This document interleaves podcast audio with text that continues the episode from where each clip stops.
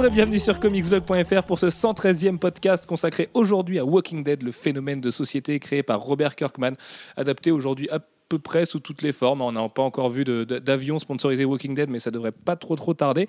Pour m'accompagner, il y a Manu. Salut. Il y a également Jeff. Hello. Il y a Alfro. Salut. Et il y a Alex Lecoq. Salut. à qui je souhaite la bienvenue au poste de rédacteur sur Comicsblog, puisque d'ici à ce que ce podcast euh, soit publié, a priori son premier article sera en ligne et il vous parlera de son amour démesuré et totalement compréhensible pour le magnifique chef-d'œuvre qu'est Saga. Voilà, voilà. Euh, comme d'habitude, on va commencer par les coups de cœur et les coups de gueule de chacun. Manu, écoute, je t'en prie. Je sais que c'est pas des gros coups de cœur ni des gros coups de gueule, mais euh, ça vaut toujours le coup. Oui, bah surtout les coups de gueule, puisque ouais, cette dernière semaine, il n'y a pas eu grand-chose en news mauvaise, on va dire. Euh, du coup, je vais commencer par un... c'est un coup de gueule un peu fictif, c'est le, départ de Geoff Jones et également de tous les autres euh, auteurs des titres Green Lantern de leurs titres respectifs. Donc Geoff Jones quitte l'univers Green Lantern et euh, Peter Tomasi, Tony Bedard et Peter Milligan finissent leur run sur leurs séries respectives sans qu'on nous dise qu'ils quittent l'univers. Donc peut-être qu'il va y avoir un, remaniement au niveau des équipes de ces différentes séries. Euh, toujours est-il que c'est une, euh, bon, c'est un coup de gueule parce que c'est une fin pour Green Lantern et qu'on ne sait pas à quoi s'attendre, mais c'est en même temps aussi un, un- un coup de cœur pour la suite puisqu'on peut s'attendre à soit de, enfin forcément de grands remaniements, à une grande fin pour Jones qui va finir son run et du coup on sait qu'il reste quelques numéros encore pour le faire. Euh, Bah, c'est surtout que c'est la fin. C'est un run de euh, 9 ans quoi. Voilà, c'est la fin d'un run de 9 ans où euh, beaucoup d'entre nous ont découvert, enfin, ont redécouvert le personnage de Green Lantern et ont commencé à l'apprécier avec Geoff Jones, justement. C'est le premier truc que j'ai lu. Ce- Le Green Lantern 1 de Jeff Jones, c'était le premier truc DC Comics que j'ai lu, en fait, de ma vie. Donc euh, voilà. Bon, enfin, peut-être pas si on enlève les Batman que j'ai lu étant gamin, mais euh, et les, les deux trois classiques, mais ouais, pour euh, l'ouverture à cet univers-là, c'était ça. Et après, je suis plus de l'avis qui s'est un petit peu perdu en cours de route et que là, à 9 ans, ça commence à faire long. Manu me défend Rise of the Third Army avec, avec beaucoup de passion, mais on s'éclate moins quand même avec Jeff Jones. C'est vrai que la série Green Lantern est plutôt très bien. Euh, il a la malchance d'être accompagné par Doug Manke, qui est pas un dessinateur star, mais euh, voilà, je pense qu'il a dit ce qu'il avait à dire. Quoi. Moi, j'ai juste peur qu'il parte avec euh, perte et fracas et que Al Jordan et Sinestro soient embarqués un petit peu dans son départ. Après, si- franchement, si on fait le bilan des 9 ans, c'est un bilan hyper positif. quoi. Ah, bien sûr. ouais. Ouais. C'est, certes, il y a des, des faiblesses, mais sur 9 ans, c'est normal. Enfin, tu écris Et puis, il a créé une mythologie en Voilà, plus. hein, tout- toutes les, les, Ça, ça fait per- les peut-être corps de partie des, lanterne des tout, faiblesses hein. parce que il est peut-être un peu loin. Mais bon, on en reparlera sans doute à un autre moment. C'était mignon avec les corps de lanterne rose, euh, les corps de lanterne fuchsia et ce genre Ouais, de choses. C'était un petit peu les matrioshka, quoi. À chaque fois, il y a un nouveau truc. Et du coup, mon coup de cœur, euh, je vais me faire taper dessus pour faire ça, c'est le retour du costume de Power Girl en mai. Euh, c'est un- coup de cœur parce que c'est un personnage que j'aimais bien à la base et surtout parce que son costume des New 52 est vraiment tout pourri. Euh, c'est un des pires designs, je pense, des New 52. Donc, euh, le retour à la base, c'est plutôt bien. Voilà. Ce coup de cœur était sponsorisé par Durex. C'est c'est nul comme blague. Euh, mais c'est vrai que le design de Georges Pérez était quand même vraiment pas terrible, je te rejoins. Maintenant, c'est aussi un petit pas en arrière de la part de DC de, de lui rendre son costume euh, initial. Pardon. Euh, Jeff, coup de cœur, coup de gueule? Alors mon coup de gueule, je vais commencer par le coup de gueule du coup. C'est euh, bon, on a eu euh, la Toy Fair euh, 2013 avec euh, tout un tas de magnifiques annonces de différents fabricants, en particulier la somptueuse marque 52 euh, de Kotobukiya pour pour Iron Man. Euh, mais le coup de gueule, C'est 52 ou euh, 42 for- 42, 42, pardon, 42. Mes. Euh, et euh, le coup de gueule, c'est que ben, on a vu réapparaître euh, chez Hasbro des trois nouvelles séries Marvel Legends. Alors, c'est pas un mal en tant que tel que des séries Marvel Legends reviennent, parce que les petites Marvel Universe, c'était sympa, mais des figurines un peu plus conséquentes, c'est cool. Euh, là où ça devient un coup de gueule, c'est que j'ai l'impression qu'Asbro retourne vers euh, ces articulations toutes pourries euh, du, euh, début quand ils ont repris euh, la licence à Toy Biz. Euh, et on a des Jean Grey, on a trois versions de Jean Grey euh, dans les deux premières vagues. Euh, et elles sont toutes aussi pourries les unes que les autres. Euh, bon, il y a un Ultimate euh, Captain America euh, qui a des cuisses invraisemblablement épaisses au centre et puis incroyablement fines au niveau du genou et, et au niveau de, de la jonction avec, la, avec le buste. Enfin bref, il y, y a des figurines absolument, enfin pas belles, quoi. Voilà. Et voilà, c'est ça, c'était mon coup de gueule. Le coup de cœur, ça sera. Ça aurait pu être la magnifique euh, Iron Man Mark 42. Euh, mais euh, le coup de gueule, ça sera ben, le X-Men The Years of Future Space avec euh, la confirmation qu'il y aura Halle Berry en tant que Storm et puis euh, le retour d'un certain nombre de, des personnages de- du film X-Men 1. À, à noter que deux. pour Alberi, c'est pas sûr à 100% encore. hein. C'est, Mm. bon, ça paraît assez évident en tant que tel, surtout qu'elle a besoin de relancer sa carrière elle aussi. Un peu. Mais euh, c'est pas encore signé, il n'y a pas de confirmation officielle. On n'a pas vu en photo avec Brian Singer. Enfin, il a pas de. Mm, mm. Voilà. Mais bon, a priori, il n'y a pas trop à s'en faire là-dessus, et euh, notamment Lockheed aussi, qui pourrait euh, et rejoindre le euh, film. Lockheed qui pourrait rejoindre le film. Et ça, c'est c'est au stade des rumeurs aussi, puisqu'on sait qu'il y aura un personnage en, en CGI intégral. Et euh, comme on sait qu'il y a Kitty, euh, enfin, qu'il devrait y avoir Kitty, puisque Si, si, il y a euh, Kitty, hein, il y a Ellen c'est- Page qui a signé, donc dans ça c'est sûr. Days of Future Past, euh, et qu'elle est quand même un personnage central. Euh, et ben, ça Et puis le- bien un apparaît aussi. dragon. Lockheed apparaît dans Days of Future Past, donc ça Mhm. serait aussi assez logique, même Mhm. si le film, a priori, va pas non plus adapter à la lettre le classique de John Byrne, mais... euh, Non, non. Après, les gens pensaient aussi à Colossus pour le full CGI, sauf que Colossus est fait aussi avec un vrai acteur et que là, la- parce que le- le- les paroles des, de Brian Singer, je sais plus si c'est un assistant à lui ou si c'est lui-même qui l'a dit, mais ça dit que c'est intégralement en CGI pour le personnage. Et c'est vrai qu'à part Lockheed, euh, bah, on n'en voit pas, on n'en voit pas des centaines quoi. Boop, ouais, mais bon. euh. Ça pourrait être un Nightcrawler, mais il était déjà censé être mort. Et puis non, Ah. c'est un vrai acteur aussi derrière Mhm. lui. Donc euh, euh, voilà, ou des Sentinelles, oui, mais non, parce que les Sentinelles c'est pas un X-Men gentil en l'occurrence, alors que le personnage qu'on recherche c'est un X-Men gentil. Voilà. Voilà. Donc ça, c'était le, le coup de cœur. euh, et puis, bah, en plus, c'est pour pas forcément dans très très longtemps. Donc, euh, c'est cool. C'est en 2014 la sortie, ouais. Alfro, coup de cœur, coup de gueule? Alors mon coup de gueule, c'est l'arrivée euh, de Roy Harper dans Arrow.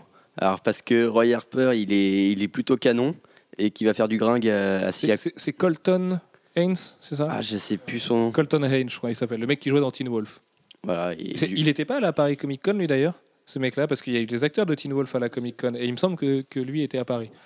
Donc voilà, il est, il est canon, il va faire du gringue à Queen. Et, euh, et en plus, la première photo qu'elle qu'elle poste sur Instagram, euh, sur son tout nouveau euh, compte Twitter, c'est une photo de lui. Oui, parce que la très belle Willa Holland, ça nous a fait notre soirée, hein, on va va vous avouer. Euh, on en parlait aujourd'hui à la boutique. euh, c'est un drame que Willa Holland ne soit pas sur Twitter, qu'on puisse pas la stocker euh, jour après jour. Mais non, Willa Holland qui joue donc Tia Queen, la petite sœur d'Oliver Queen dans Hero, qui est cette nana absolument fabuleusement magnifique, mignonne, qui a des yeux incroyables et qu'on a envie tous de chérir comme. Comme je, vais m'arrêter là. Euh, Colton Haynes.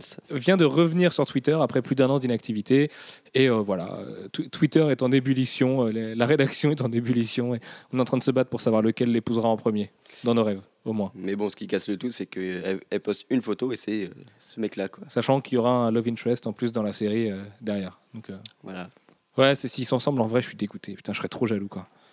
Puis bon, euh, voilà, c'est bon, c'est bon. C'est un petit blondinet. euh, Qu'est-ce qu'il a de plus que nous, quoi. Alors d'ailleurs, appel à vous, auditeurs. euh, Qu'est-ce que vous pensez de Cathy Cassidy, qui est donc euh, la copine de euh, Oliver Queen dans Arrow, euh, qui est euh, son, son nom c'est Dina Lance, c'est ça?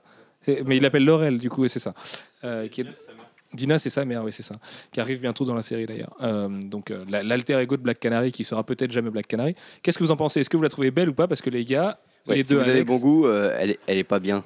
Mais vraiment. voilà, les deux Alex la trouvent dégueulasse, pour reprendre leur terme, et moi je suis absolument amoureux, donc euh, je comprends pas comment on peut la trouver dégueulasse, mais euh, voilà, ça me dépasse un petit peu, donc euh, Bah, arrête de regarder sur tes lunettes. Je non, sais mais pas. sou- soutenez-moi. Non, mais fait un peu plus mémère que dans d'autres séries comme Supernatural, mais euh, non, quand même. Quoi. Enfin, c'est un peu Scarlett Johansson de Avengers qui fait un peu plus mémère qu'ailleurs, mais c'est Scarlett Johansson. C'est surtout que son visage est, est refait et elle a aucune émotion. Non, je suis pas d'accord avec si. toi hein. Oui, elle, a- elle est liftée, mais à la limite comme tout le monde aujourd'hui. Et euh, mémère, oui et non. Elle s'habille un peu plus comme une mémère parce qu'elle a un personnage qui est assez sérieux, mais elle a des formes, elle a un regard, elle a un sourire, elle a une voix. Enfin, moi, bref. Passons. Mais il n'a pas de pommette. Oui, là, je t'aime. Et euh, donc, mon gros coup de cœur, par contre, c'est euh, Scotty Young euh, qui arrive euh, au Salon du Livre. Alors, on ne sait pas dans quel cadre encore, si c'est Panini Comics qui A l'invite. priori, ce serait Panini. Il y a Sans peu doute. de mystère. euh. Ah, Panini m'a confié à Angoulême, a invité un gros auteur, un gros dessinateur de comics Marvel. Euh, Scotty Young n'est pas noté sur le Salon du Livre en tant qu'invité officiel, euh, pas que sur le site officiel du Salon du Livre. Donc, euh, a on priori, voit il n'y a pas pas de d'autres mystère. euh, enfin, d'autres éditeurs qui auraient intérêt à le faire venir, en fait. Voilà, tout à fait. Donc, euh, c'est sans doute Panini. Et du coup, voilà, c'est Scotty Young en France et euh, c'est sans doute la meilleure nouvelle de ces trois derniers mois. euh, voilà. Ah, Ça, Scotty Young, c'est quand même un mec qui sait se faire rare, et puis c'est un gars qui a une patte tellement particulière que le voir, le rencontrer, lui parler, euh, ça va être un beau moment, je pense. Puis qui a l'air hyper sympa et qui a vraiment un univers à lui euh, et euh, des, des intérêts, euh, somme toute, très sympas. Donc voilà. Double coup de cœur d'ailleurs sur euh, Scotty Young, parce qu'on a appris quelque chose ce matin, Alfred. Qui va faire un bouquin avec Neil Gaiman, donc euh, pas le dernier, euh, le dernier arrivé, qui sera un, ce sera un livre pour enfants. hein, c'est euh, The, oh, je sais plus, c'est un nom compliqué, avec Milk à la fin. Euh, de Fabulous Milk ou quelque chose comme ça. Ça y ressemble en tout cas. Vas-y, meuble, je vais faire la recherche. Et euh, voilà, c'est, euh, ça va être un livre pour enfants et euh, il l'avait très bien caché euh, l'un comme l'autre puisqu'il n'en parle pas du tout. Et euh, je stalke pas mal euh, Scotty Young, donc euh, ça m'a un peu étonné.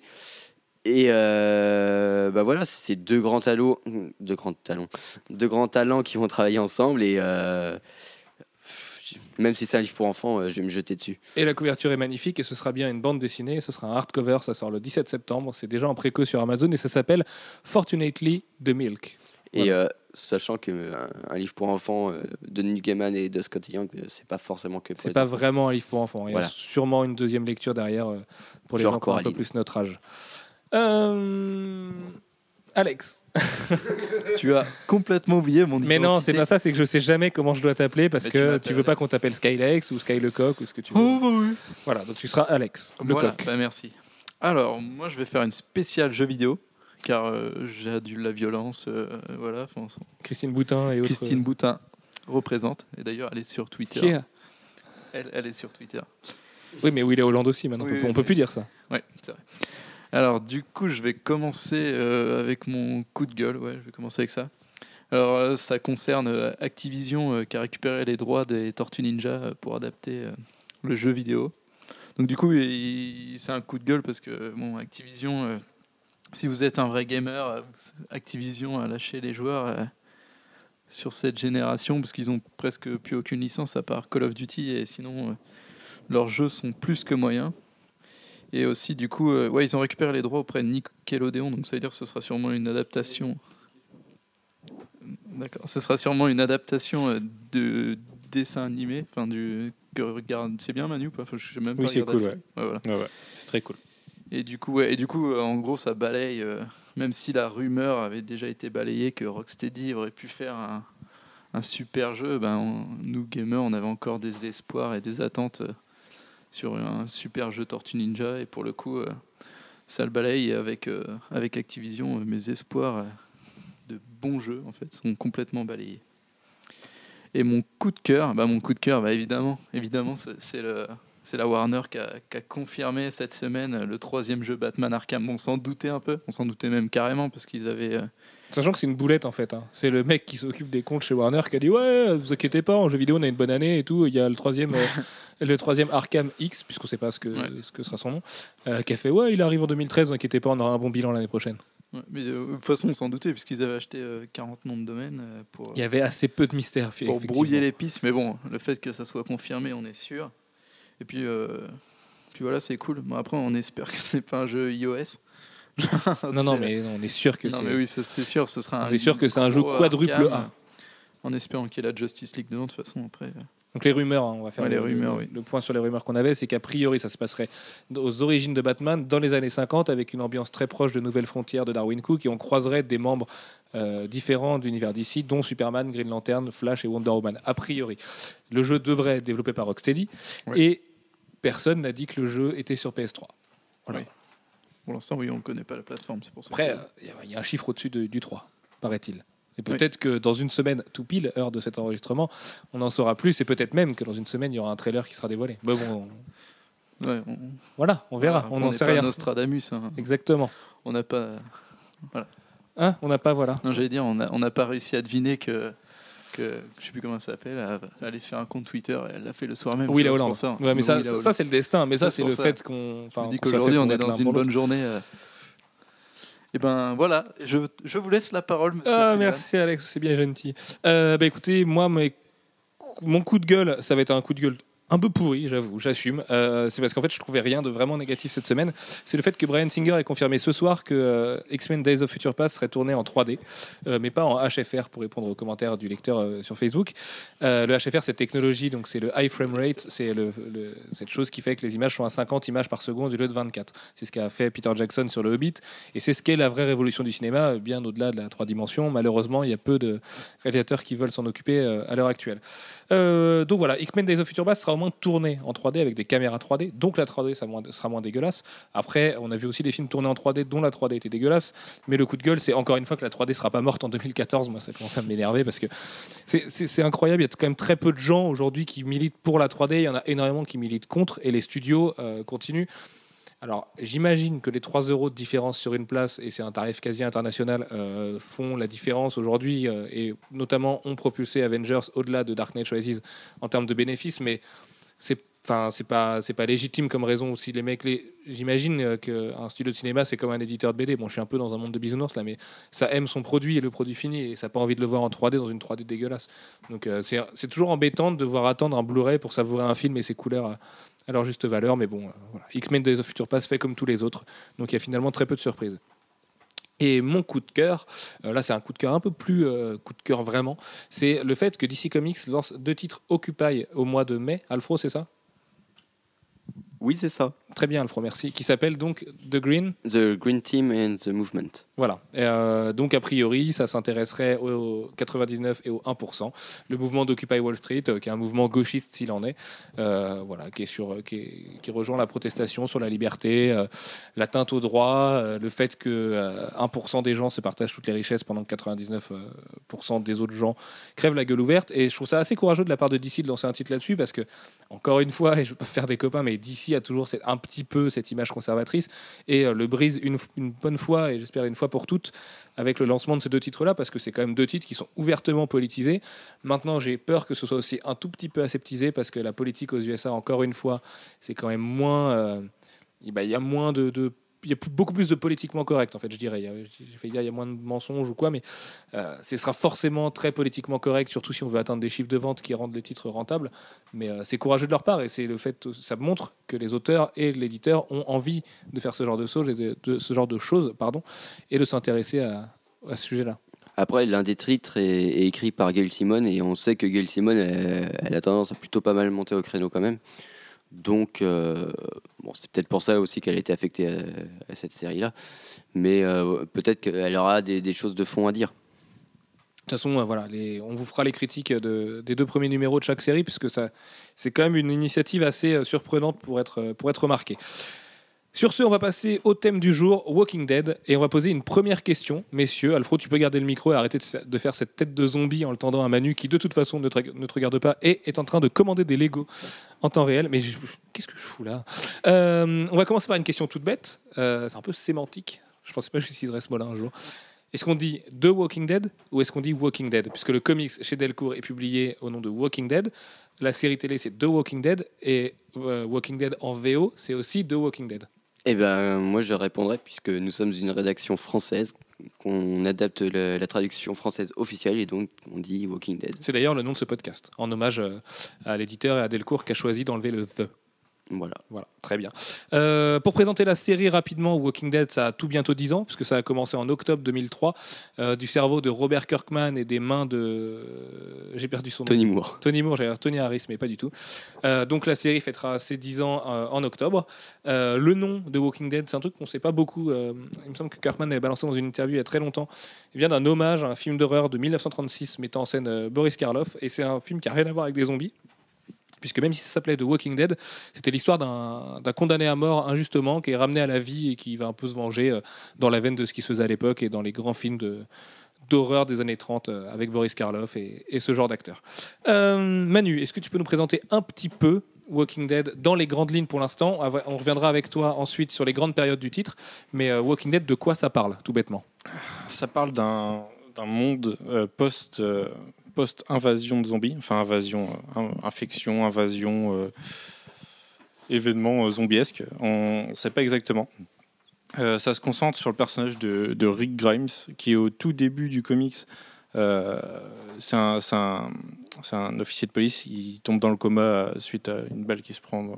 La série commence avant l'apocalypse. Les premières pages de la série se passent avant l'apocalypse. se passe- page se passe avant. Et euh, un peu comme dans 28 jours plus tard, même le début, c'est exactement ça. Et du coup, il a cet accident-là, et il se réveille plus tard, et il se réveille dans un hôpital, il n'y a plus personne. Et euh, il tombe sur une porte, euh, c'est marqué Keep Away, je crois, ou Don't, don't Open, Dead Inside. Et il ouvre, et il se rend compte qu'il y a. Non, il ouvre peut-être pas. Mais enfin, il se rend compte que le monde est infecté de zombies. Du coup, il habite un peu en bordure d'Atlanta. Et euh, il navigue un peu dans sa ville, enfin il, il vogue un peu dans sa ville, rencontre un, un mec avec son fils qui essaye de survivre, se, se, se rend compte de, de ce qui se passe. Quoi, C'est le personnage qui est Black. Ouais, c'est ça, Qui faisait d'ailleurs au début, quand il y avait le teasing de Walking Dead de Game, euh, de Telltale Games, on pensait que c'était lui qu'on allait jouer d'ailleurs. Euh, du coup, il se rend compte que- qu'il y, a- il y a quasiment plus personne, que le monde est dévasté. Et il décide d'essayer de retrouver sa femme et son fils qui ont disparu. Il se dit qu'ils doivent être du côté d'Atlanta, puisque s'il y a un événement comme ça, il se dit qu'ils vont aller vers la grande ville. Et euh, à partir de là, il part et il se passe plein de choses. Euh, Atlanta est dévasté et il, il retrouve sa femme et son fils. Il, il se re- il retrouve un groupe avec lequel ils sont. Et, euh, et voilà, le groupe va voyager. voilà pour la survie. sachant que le groupe change, change régulièrement puisqu'il y a souvent des morts, souvent des nouveaux ajouts. Euh, et du coup, en résumé, la série, c'est la menace zombie euh, devient très vite secondaire et on se rend compte que c'est plus l'homme qui est un loup pour l'homme que le zombie. Tout à fait. Et avant de passer aux spécificités euh, éditoriales du titre, il y a quand même trois choses qui font le sel de Walking Dead, tu les as nommées. La première, c'est le fait qu'on n'ait pas un point de vue omniscient, c'est que même si le titre n'est pas raconté à la première personne, on suit les aventures de Rick, donc on ne sait pas ce qui s'est passé pendant l'apocalypse. On ne sait pas s'il y a eu une énorme explosion nucléaire, bon, on l'aurait sûrement appris dans ces discussions avec les autres survivants, mais euh, on suit vraiment la On vie sait de pas, Rick. si- on sait pas non plus si On- c'est que les États-Unis ou pas. hein. Voilà, et on sait rien du tout, a priori, parce qu'on a que les infos que Rick peut glaner lui autour de lui, euh, ce qui fait quand même le sel du truc, puisque effectivement tout le monde a envie de connaître euh, le pourquoi de l'infection. Charlie Adler nous a dit qu'on le connaîtrait sûrement jamais. Euh, la, le deuxième chose qui fait le sel de Walking Dead, c'est le fait que tout le monde peut mourir, même Rick. C'est pas euh. Rick est pas à l'abri du danger et tout le monde peut mourir. Et d'ailleurs, il y a quand même des scènes ultra poignantes là-dedans, dont Walking Dead 100, euh, qui, est- qui fait partie du numéro 17. On en reparlera tout à l'heure. J'ai Euh, réessayé hein, de, de lui gratter la faute parce qu'il nous a dit, euh, quand on l'a vu à Angoulême, que globalement, avec Robert Kirkman, ils savent comment ça va se terminer. Donc j'ai essayé euh, Ce qui est lui une demander nouveauté si déjà, ça parce se terminait quand Rick mourait. Quand on l'avait rencontré il y a un an, Charlie Adler, il nous disait qu'il savait pas du tout pas, comment ça allait finir. Donc ça veut dire que ça a quand même avancé. Depuis, ils en ont discuté. ouais. Voilà. Donc euh, a priori, la fin de Walking Dead, c'est pas quelque chose qui est non plus au calendrier grec. On peut, on peut imaginer ça dans les, euh, allez, 4-5 ans à venir. Moi, je, je, je suis pas sûr qu'ils savent exactement. Ils savent globalement comment ils veulent finir. Après, le chemin jusque-là. De toute façon, tant qu'il y aura des moules à gâteau Walking Dead, on, on vendront, peut euh, spéculer sur plein de choses. Ça peut être la mort de Rick, euh, ça peut être la mort des tout derniers membres du groupe Ce serait génial initial que la série se finisse sur la mort de Rick et plus rien. et qu'on sache rideau. Ça peut être, ouais, ça, ça peut être tellement de choses que, en tout cas, ils en ont une idée et euh, la fin doit être un peu prévue. Quoi. Ils doivent se dire que va falloir y aller à un moment. Mais euh, oui, c'est un, c'est un des bons points de la série de pas forcément se concentrer là-dessus. Et la troisième chose qui fait le sel de Walking Dead, c'est comme tu l'as dit, la menace, ça pourrait être des poneys volants. Ce serait la même chose, puisqu'en fait, euh, le message, la morale et, euh, et ce que dépeint euh, Robert Kirkman depuis 17 numéros maintenant, c'est le fait que 17 tomes et 17 tomes et 106 numéros. 107 numéros aujourd'hui. 107 maintenant. C'est le fait que l'homme est un loup pour l'homme et que le zombie c'est une menace annexe finalement. Alors certes, ça a déclenché tout ce que ça a pu déclencher, et ça fait que euh, il y a une menace latente à chaque seconde, mais c'est jamais le zombie qui est finalement la menace principale. Au début, c'est le cas, puisqu'évidemment, dans n'importe quel classique de zombie, on est obligé de placer le zombie comme menace principale, mais on verra très vite avec des personnages comme le gouverneur ou le personnage qu'on a euh, notamment dans le tome 17, euh, que l'homme est peut-être et sûrement bien plus dangereux que les zombies. Oui, bah c'est un. Je pense que c'est un des, points le plus intéressants de Walking Dead et c'est pour moi ce qui fait le, les meilleures euh, les meilleures œuvres sur les zombies, puisque les meilleures œuvres sur les zombies, à la base, on, on dit ça a été pour euh, c'est une critique du consumérisme, de, des déviances de la société. Et Ah, c'est au, au moins les zombies par Romero Ouais, euh, voilà. quand, il, quand il fait euh, Night of the Living Dead. ouais. Et, et les meilleures œuvres sur les zombies, c'est celles qui détournent, enfin pas forcément détournent le genre, mais utilisent les zombies pour autre chose que montrer du gore et des gens qui sont arrachés à la carotide. Et un peu comme 28 jours plus tard, j'en parlais, c'est un, pour moi, c'est mon film de zombies préféré, même si c'est pas Ah, forcément des pas zombies. des hein. zombies 28 jours C'est plus tard. Ouais, c'est Non, mais c'est pas des zombies. Il y a comme une tradition zombie, tu vois, si tu remontes après aux trucs haïtiens et l'étymologie du mot zombie. D'ailleurs, je vous conseille un bouquin qui est paru aux moutons électriques, si je dis pas de En même temps, on n'est pas sûr que c'est des zombies non plus dans Walking Dead. hein. Mm, si, si. Il y a quand même une certitude, ça respecte les grands codes euh, des, des zombies. Enfin, tu vois, justement, dans ce bouquin-là, même si les codes ont bougé, les lignes ont bougé, euh, en reprenant notamment Resident Evil aussi, au départ, qui reprenait les codes exacts des zombies de Romero, c'est quand même l'héritier de Romero aujourd'hui, Robert Kirkman. Il n'y a pas de, tu vois. Je sais pas, je suis pas. Par exemple, ils courent pas et ils prennent pas d'armes à feu. C'est quand même un, Ouais. un- un truc, alors que dans, que dans 28 jours plus tard, ils Ils courent. prennent pas d'armes à feu. Non, non ils prennent pas d'armes à feu, mais ils courent. C'est très rapide. Et dans Attends, Resident Evil. Rétribution, du ils coup, conduisent des motos. Zombies, euh, le film, euh, ça ne sera pas des zombies non plus. Parce qu'ils courent très très vite. C'est vrai. Jeff, tu voulais revenir, toi, sur la fin hypothétique de la série moins sur la fin que sur euh, le fait que éventuellement la mort de Rick puisse être euh, une fin ou que même la série euh, arrivant à une conclusion, je sais pas, à un numéro 150, un numéro 200, un numéro 250, peu importe, euh, ça sonne réellement la fin euh, de, de l'environnement Walking Dead. Tu peux très bien faire comme le fait Garth Ennis sur The Crossed, euh, simplement reprendre Cross, tout tout court. débat tout à l'heure. Euh, faire, des- faire quelque chose qui est juste dans un environnement euh, commun euh, et, et multiplier les séries avec des, euh, avec des personnages euh, qui du coup se retrouvent euh, ben, au centre de l'histoire et permettent éventuellement d'explorer d'autres choses, Des spin-offs, tu euh, veux dire. donc. des spin-offs. Tout Oui, à mais fait. la série principale peut s'arrêter. On parle de la, La fin de série principale hein, euh, peut s'arrêter et mm, l'univers euh, Walking Dead peut continuer, éventuellement. Voilà, Après, c'est plus compliqué. Il faudrait trouver des idées et- ou reprendre des personnages existants. Mais à la rigueur, si on reprend des personnages existants, c'est même pas vraiment un des. Ouais. Je sais pas si on peut parler de spin-off, ça serait un changement de titre, puisque au final, euh, on suit pas vraiment. Enfin, si on suit Rick, mais on suit pas vraiment des personnages en soi, parce qu'il y en a qui viennent, qui partent, qui meurent, euh, qui arrivent de tous les côtés. On pourrait avoir des préquels euh, de toutes sortes. Mais ouais, je sais pas. En tout cas, ce que, ce que Charlie Adler euh, nous a dit, c'est que euh, ils- avec Kirkman, ils veulent pas que un jour il s'arrête juste parce qu'il n'y a plus de vente et que du coup, euh, il, il veut pas dire ah, tiens, il n'y a plus de vente, on s'arrête et on s'en fout. Euh, ils veulent pas partir comme ça, quoi. Donc forcément, il y a un moment, ils, ils sentiront la pression qu'il faut arriver à la fin. Même si la série télé n'a pas l'air d'influer sur eux, moi j'ai des doutes personnellement. Ah, C'est évident, je pense que la série télé euh, influe sur eux, dans le sens où, de toute façon, il y a très peu de chances que la série télé connaisse 15 saisons et continue encore pendant 10 ans, et ils vont devoir à peu près suivre le rythme, même si d'ailleurs les chemins euh, s'écartent de plus en plus, et c'est pas pour nous déplaire a priori.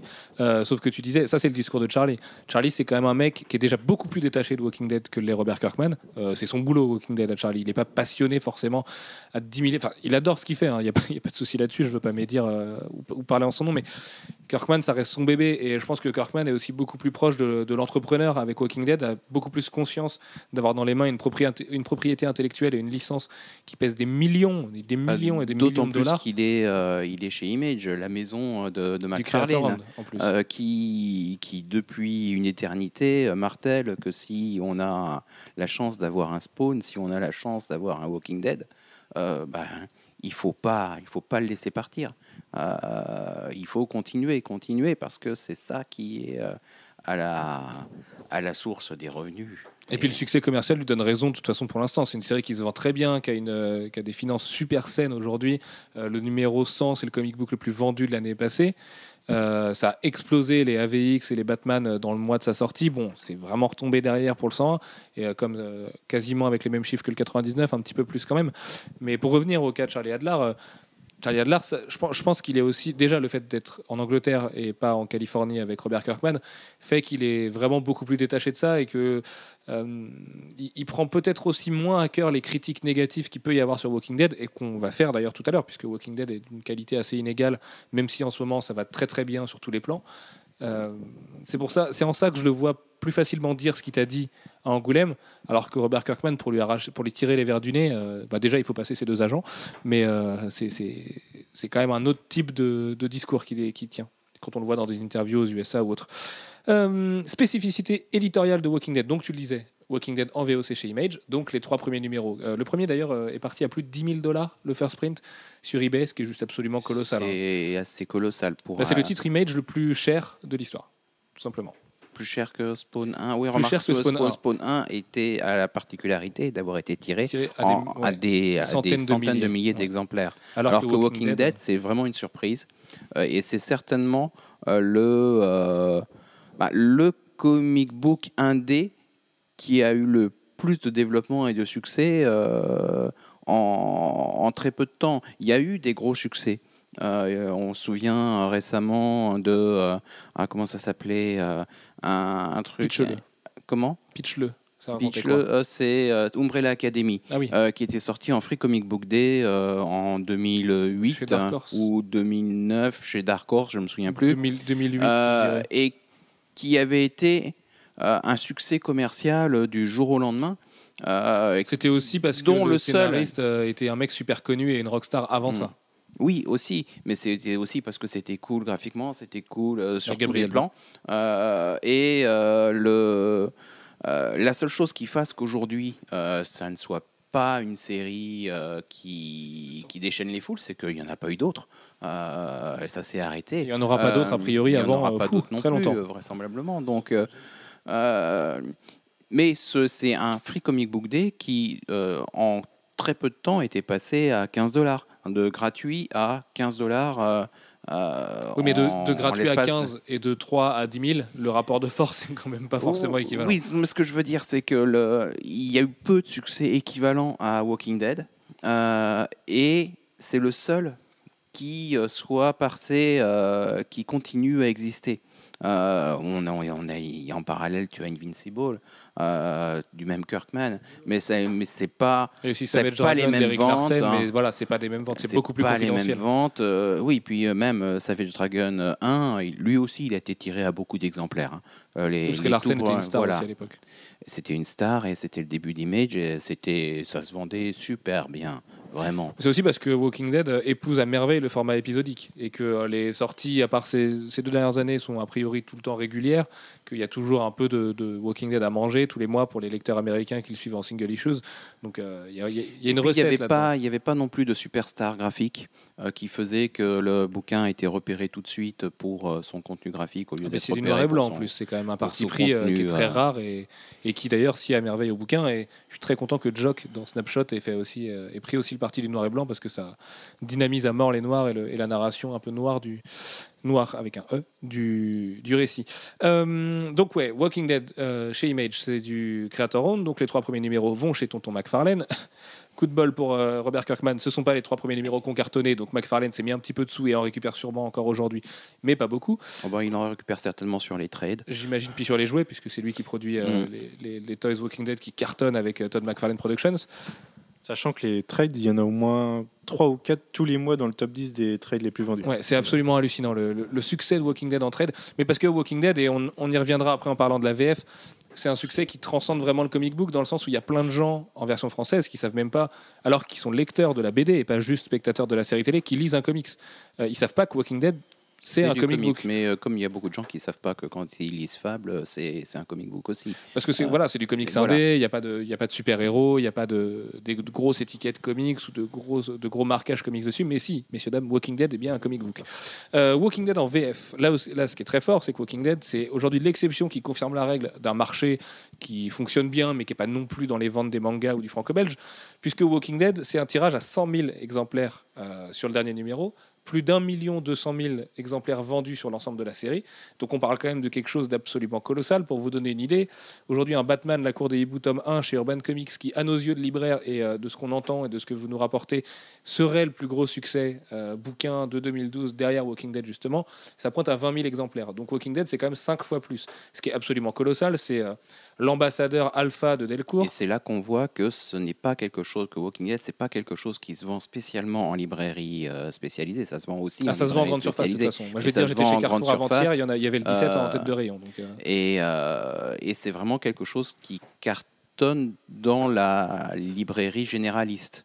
Euh, et peut-être pas autant euh, que euh, nous, on voit bien sur les ventes de Batman à la cour des hiboux l'impact, les ventes. Là, on est vraiment au cœur de notre marché. Quand on, par contre, sur Walking Dead, c'est vrai qu'on en vend bien, mais ça n'a rien à voir. Même si Walking Dead, c'est la meilleure façon de rendre hommage à Delcourt, puisque Delcourt, euh, notamment, on a une PLV en magasin qui est aussi chez Arkham et dans plein d'autres boutiques euh, indépendantes en France. Euh, ils ont diffusé des PLV avec donc Rick, sa, sa pelle et puis cette espèce de petite tombe, cette PLV rouge très marquante. C'est aussi un effort de, de Delcourt pour aider les libraires indépendants. Et puis en termes d'édition, Walking Dead, il n'y a pas de Dodge Jacket, ce qui n'est pas l'habitude de Delcourt, même si ça se fait un peu plus avec Chimichanga, avec Rocketeer et ce genre de titres. Mais c'est avec ces, ce- ces- ces Avec ces dépliants là, je ne sais pas couvertures comment appeler ça. souples Voilà, c'est de la couverture souple. On n'est pas sur euh, du, une couverture en dur. C'est pas du hardcover. Ce serait comme un TP en VO. C'est vendu assez peu cher puisque c'est 13,95 le tome. C'est quand même pas cher vu le nombre de contenus qu'il y a dedans. Alors après, évi- évidemment, les gens se trouvent des petites excuses du oui, mais le papier coûte pas cher, c'est du noir et blanc. Sachez que c'est faux. Euh, tout ça, c'est c'est du bullshit. C'est pas vrai du tout. Ça coûte à peu près le même prix qu'un titre normal. Euh, Il y a un vrai travail qualitatif autour de la licence. Delcourt est amoureux, et je parle au nom de Thierry Mornay là, Delcourt est amoureux de son bébé, et euh, j'en veux pour preuve la magnifique journée qu'on avait passée à l'abbaye de l'Épau, juste à côté du Mans, où il y a eu quand même un- il y avait Charlie Adler qui était invité dans une abbaye pour parler d'apocalypse zombie, donc déjà le cadre est assez marrant. C'était ultra blindé. Euh, Delcourt avait fait appel à des figurants pour qu'il y ait des zombies partout dans la cour euh, de- qui, qui arrivent de la forêt, c'était magnifique. Même pendant la conférence. Il y avait une édition spéciale sur place qui était hardcover justement. Euh, 400 exemplaires, je crois. il y avait un print de Charlie Adler qui avait la tête de- du Christ, justement, euh, dessiné façon Walking Dead, qui est en tête coupée, zombifié. Euh, Delcourt défend Walking Dead et c'est vraiment euh, un travail éditorial qui est assez colossal euh, dessus. D'ailleurs, tu dis que ça, enfin, les, ça équivaut à un TP, mais les TP et VO ne valent rien à côté de la de l'édition française. Ah oui, c'est sûr. ouais. Puis si on fait la conversion 1 dollar, 1 euro, les TPVO vous coûteront plus cher en plus. Donc euh, si vous êtes euh, pas ultra dépensier, attendez un petit peu, sachant que Delcourt a vachement réduit l'écart de publication entre les TP euh, VO et la VF, puisqu'il me Il y a semble que 2-3 mois à peu près. Ouais, Trois je dirais mois, là. 3, 4. Ouais. Il me semble que c'était octobre. Ouais, il me semble que c'était octobre le, le 17 et euh, le Walking, Walking Dead 17 en VF est arrivé donc on peut dire euh, janvier tout début février avec Angoulême et. euh, C'est et en peut-être que le librairie 17 a été republié hyper tôt par rapport au 16 alors. Parce que le. Il me semble qu'il y avait deux mois.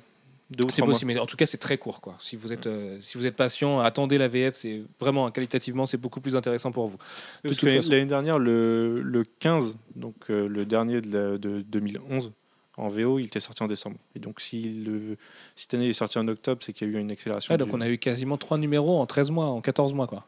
bah, en un an, il y a eu trois numéros. ouais. Ce qui est, ouais, ce qui est historique quand même. Parce que Walking Dead, c'est une série qui a la réputation aussi de sortir lentement et tout ça, sachant que Delcourt est là aussi dépendant des- du rythme de la VO. Mais euh, Oui, sauf qu'il y a eu une accélération exprès pour avoir le numéro 100 à la sortie de la Comic Con.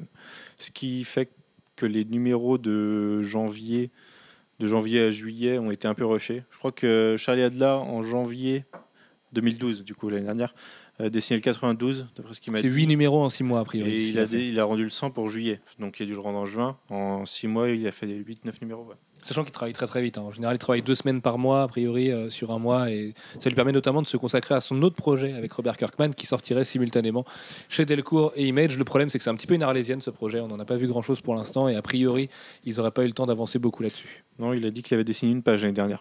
Voilà. Bon. Euh, historique et critique de Walking Dead en comics, Manu, tu vas pouvoir garder le micro. Est-ce que tu peux nous présenter rapidement les grandes périodes de Walking Dead? Et on va s'arrêter sur chacune pour savoir ce qui en fait le sel et ce qui en fait les qualités et ou les défauts, puisque je, tu partages avec moi l'avis qu'après le tome 8 et jusqu'au tome C'est ça. 14, c'est un petit peu faiblard.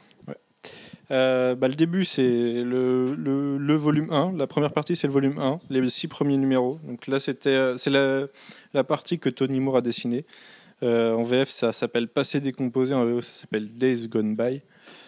Euh, du coup, c'est le lancement de la série. Le Rick qui se réveille, enfin, qui a son accident, qui se réveille, qui découvre le monde tel qu'il est, euh, qui file à Atlanta pour essayer de retrouver sa femme, qui, fuit, qui, qui, se sauve in extremis d'Atlanta, qui rencontre Glenn et le groupe dans lequel il y a sa femme, son fils et son ex-collègue, enfin son collègue de la police, et Shane, pour ceux qui le connaissent.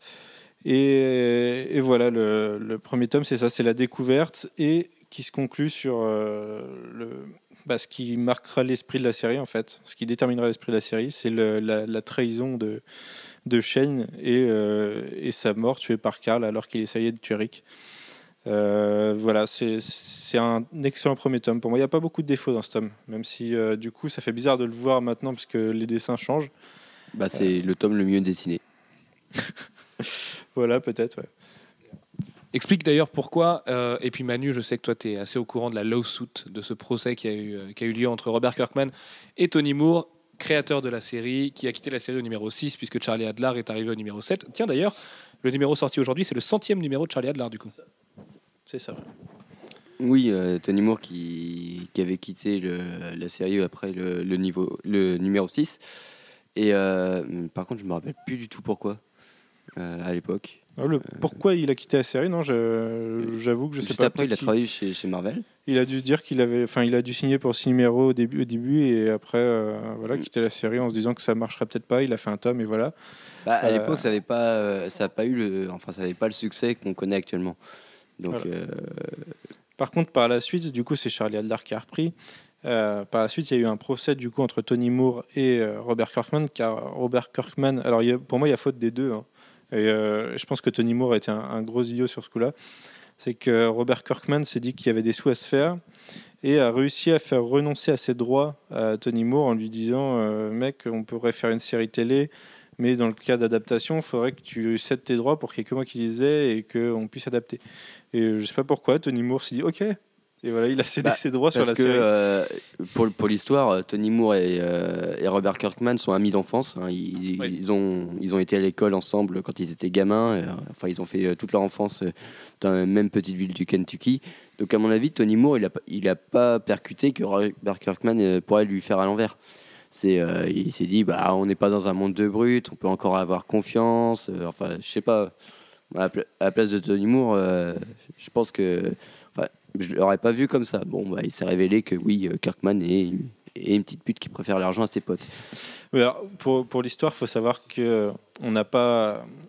On, on a, on a discuté avant le podcast de est-ce qu'on fait un, re- un portrait de Robert Kirkman et on, s'est dit que non, on va parler de lui comme ça, mais on n'a pas voulu faire de portrait puisqu'on a des avis euh, assez euh, tranchés sur Robert Kirkman et euh, Euh, qualitativement, ne l'ayant jamais rencontré en tout cas. Moi, je parle de sa biblio quand je parle d'avis tranché avant le podcast. hein. Je parle pas de parce que quand tu dis c'est une petite pute machin, Kirkman il s'est aussi très peu exprimé sur le sujet et je suis pas sûr que Kirkman ce soit vraiment un enculé. Le mec, quand tu le lis en interview, quand tu le vois vivre, alors effectivement, il a peut-être une image publique Moi, je pense euh, qu'il aime l'argent. très lisse, mais oui, mais il aime l'argent. Mais qui t'aimes pas l'argent, toi? Si, si, mais voilà. de là, euh, les arnaquer des amis. euh, Après, c'est c'est compliqué hein, ce qui s'est passé. On n'était pas là quand ils ont discuté des droits. Ça se trouve, ils l'ont fait autour d'un joint et il s'est fait avoir. Et effectivement, euh, le mec, il le regrette maintenant. Sauf que, comme on dit, euh, le syndicat des auteurs de BD, d'ailleurs, le dit à ces nouveaux auteurs euh, français lisez les contrats quand vous les signez. C'est aussi simple que ça. Kirkman, c'est pas forcément une petite pute, mais Tony Moore est certainement très con de Ah s'être oui, fait avoir dans l'histoire du contrat. Enfin là, faut être stupide pour signer ça, quoi. Renoncer à ses droits, tout simplement. Bah oui, surtout que ça lui coûtait rien. Si la série se plantait, c'était pas grave. Et si ça marchait, bah là, il s'est assis sur un gros, gros paquet de blé. Et, euh, et c'est triste parce qu'effectivement, Robert Kirkman est au moins une fois et demie plus cher euh, grâce à lui maintenant. Euh, plus riche, pardon. Mais j'irai pas jusqu'à dire que Robert Kirkman, c'est une petite pute. C'est trop compliqué comme affaire, quoi. Ça, en plus, ça s'est réglé entre eux. Ils n'ont pas trop voulu en parler dans les médias. Les médias ont essayé de s'en emparer. Mais euh, je pense que c'est vachement plus compliqué. Et après, C'est dommage, en effectivement, ça s'est envenimé parce que Tony Moore a dit Mais je lui parlerai plus jamais. Euh, voilà, c'est pas ça la vie, c'est pas de- d'être créateur et pote et euh, de mélanger les rôles à un moment donné. Euh, il a dit il s'est pris pour un éditeur, enfin tu vois, il a dit des choses, mais tant que t'as pas les deux points de vue, et on n'a on n'a jamais rencontré ni l'un ni l'autre en vrai, contrairement à Charlie Adler, donc on sait pas comment est Tony Moore dans la vraie vie et on sait pas comment est Robert Kirkman dans la vraie vie. Et quand tu les vois en interview, les deux, ça a pas l'air d'être des mauvais bougres. Alors certes, Kirkman a sûrement un amour démesuré pour l'argent et l'exploitation de la licence, et d'ailleurs peut-être que ça lui jouera des tours, mais je préfère nuancer un petit peu le propos de la petite pute quand même. Parce que voilà. Surtout qu'il est pas petit, il est bien bedonnant, Robert. Euh, Manu, je te laisse reprendre sur la suite de Walking Dead en passant, euh, écoute, jusqu'à la meilleure période, qui va être celle de la prison. Alors du coup, la deuxième partie, c'est encore un volume. Euh, en VF, c'est 7 vies derrière nous. En VO, c'est Miles Behind Us. C'est un tome dans lequel il- bah, le groupe se rend bien compte que la vie passée, c'est fini et décide d'avancer sur la route et essayer de trouver un endroit plus sûr. Donc ils passent, euh, ils passent par plusieurs endroits, par une ville abandonnée qu'ils essayent de retaper. Ça marche pas. Ils, ils filent, ils vivent un peu sur la route et ils trouvent la ferme de Herschel. Ce qui correspond, euh, le tome 1 correspond globalement à la saison 1, C'est- ouais. le tome 2 à la, À la saison, saison 2. 2. Et la, et le- et la saison 3 au tome euh, 4 à Euh, 3 au tome- à la 9, saison quoi. 3, du coup, à la fin du tome 2, il trouve, il trouve une prison. et se disent que derrière les barreaux, enfin derrière les, les grilles de la prison, ça peut être une belle vie s'ils arrivent à nettoyer. Et tome 3 à 8, c'est la vie dans la prison, et ce qui est, selon moi, et selon toi aussi, Sullivan, je vais pas dire selon beaucoup, puisque j'avoue que je ne connais pas la vie générale. Ah si si si moi pour en avoir parlé quand même à beaucoup de clients, beaucoup de lecteurs et beaucoup de gens sur Twitter ou autres, si si c'est quand même euh, de, de- pour beaucoup de gens la période de Walking Dead. Mais c'est là où il y a tous les coups de génie de Kirkman aussi. Pour moi, c'est du coup, ça fait quoi? 6 tomes? C'est c'est les 6 meilleurs tomes de la série. Euh, toute cette vie dans la prison, il se passe énormément de choses. Euh, Il y, a- il y a une phase dans laquelle ils font leur petite vie, ils commencent à oublier ce qui se passe et à, à se dire que ça va aller. Euh, ils découvrent des prisonniers, il se passe des choses avec les prisonniers, pas forcément bien. Il y en a qui deviennent bons, d'autres mauvais. Euh, il y a- il y a- voilà, il y a- des bons coups, des mauvais coups. Et en cours de route au niveau de la prison, euh, ils rencontrent le gouverneur Le fameux. le fameux, des- le plus grand méchant de la série jusqu'à maintenant. Même si ça se nuance. Maintenant, Avec le nouveau. ça- et, euh, et c'est c'est vraiment là qu'il est méchant? le Est-ce gouverneur. que- est-ce qu'on peut parler de méchant dans Walking Dead? C'est pas. euh, on, on est loin du. du Là, c'est du quand tout même une noir, belle tout petite blanc. pute. euh, C'est c'est vrai que dans le- c'est vrai que dans le comic book, il fait les vraiment méchants. Dans la série, ses motivations sont beaucoup plus humaines que dans les que dans les comics. Euh, T'as pas tout vu, c'est quand même une grosse win. Oui, non mais T'es rendu à l'épisode 5. Oui, c'est vrai que j'ai pas tout vu, mais déjà dans l'épisode 5, si tu veux, le développement du perso est beaucoup moins abrupt que ce que tu peux voir dans le comics où effectivement, euh, pourquoi est-il si méchant quoi? Orangina rouge, tout ça. Mais j'ai pas lu le, le roman qui parle des origines du gouverneur. Et moi non plus, mais on en reparlera tout à l'heure parce qu'il paraît que c'est très très bien. Ouais. Quand tu parlais euh, du fait que c'était la meilleure partie de la série, on est d'accord, mais j'irais même un peu plus loin. Pour moi, ça fait partie du panthéon des meilleurs. Si tu arrêtes Walking Dead à la fin du tome 8, c'est quasiment l'une des meilleures séries indé de tous les temps. Pour moi, c'est juste grandiose. Quoi. Enfin, je les ai, je les ai bouffés d'une traite à l'époque. J'ai commencé quand le tome 8 venait tout juste de sortir. Moi, j'ai commencé juste avant que le tome 8 sorte. Voilà. Bah, ouais, bah, donc à peu près au même moment. Et, euh, et je les ai bouffés d'une traite. Et c'est, enfin, tu, tu le vis quand même. hein. Il y a une scène dans le tome 8. euh, je pense qu'on peut en parler parce qu'il y a prescription. Si vous ne l'avez pas lu, allez-vous en, messieurs, dames, et revenez dans 5 minutes. La scène de la décapitation de Tyrese, elle m'a fait mal au bide. J'ai eu une réaction physique en lisant ce truc. Alors, effectivement, la narration, le, coup- le découpage en gaufrier de Charlie Adler y est pour beaucoup. Mais enfin, je sais pas, je pense que Alex, ça t'a fait un peu le même effet, non?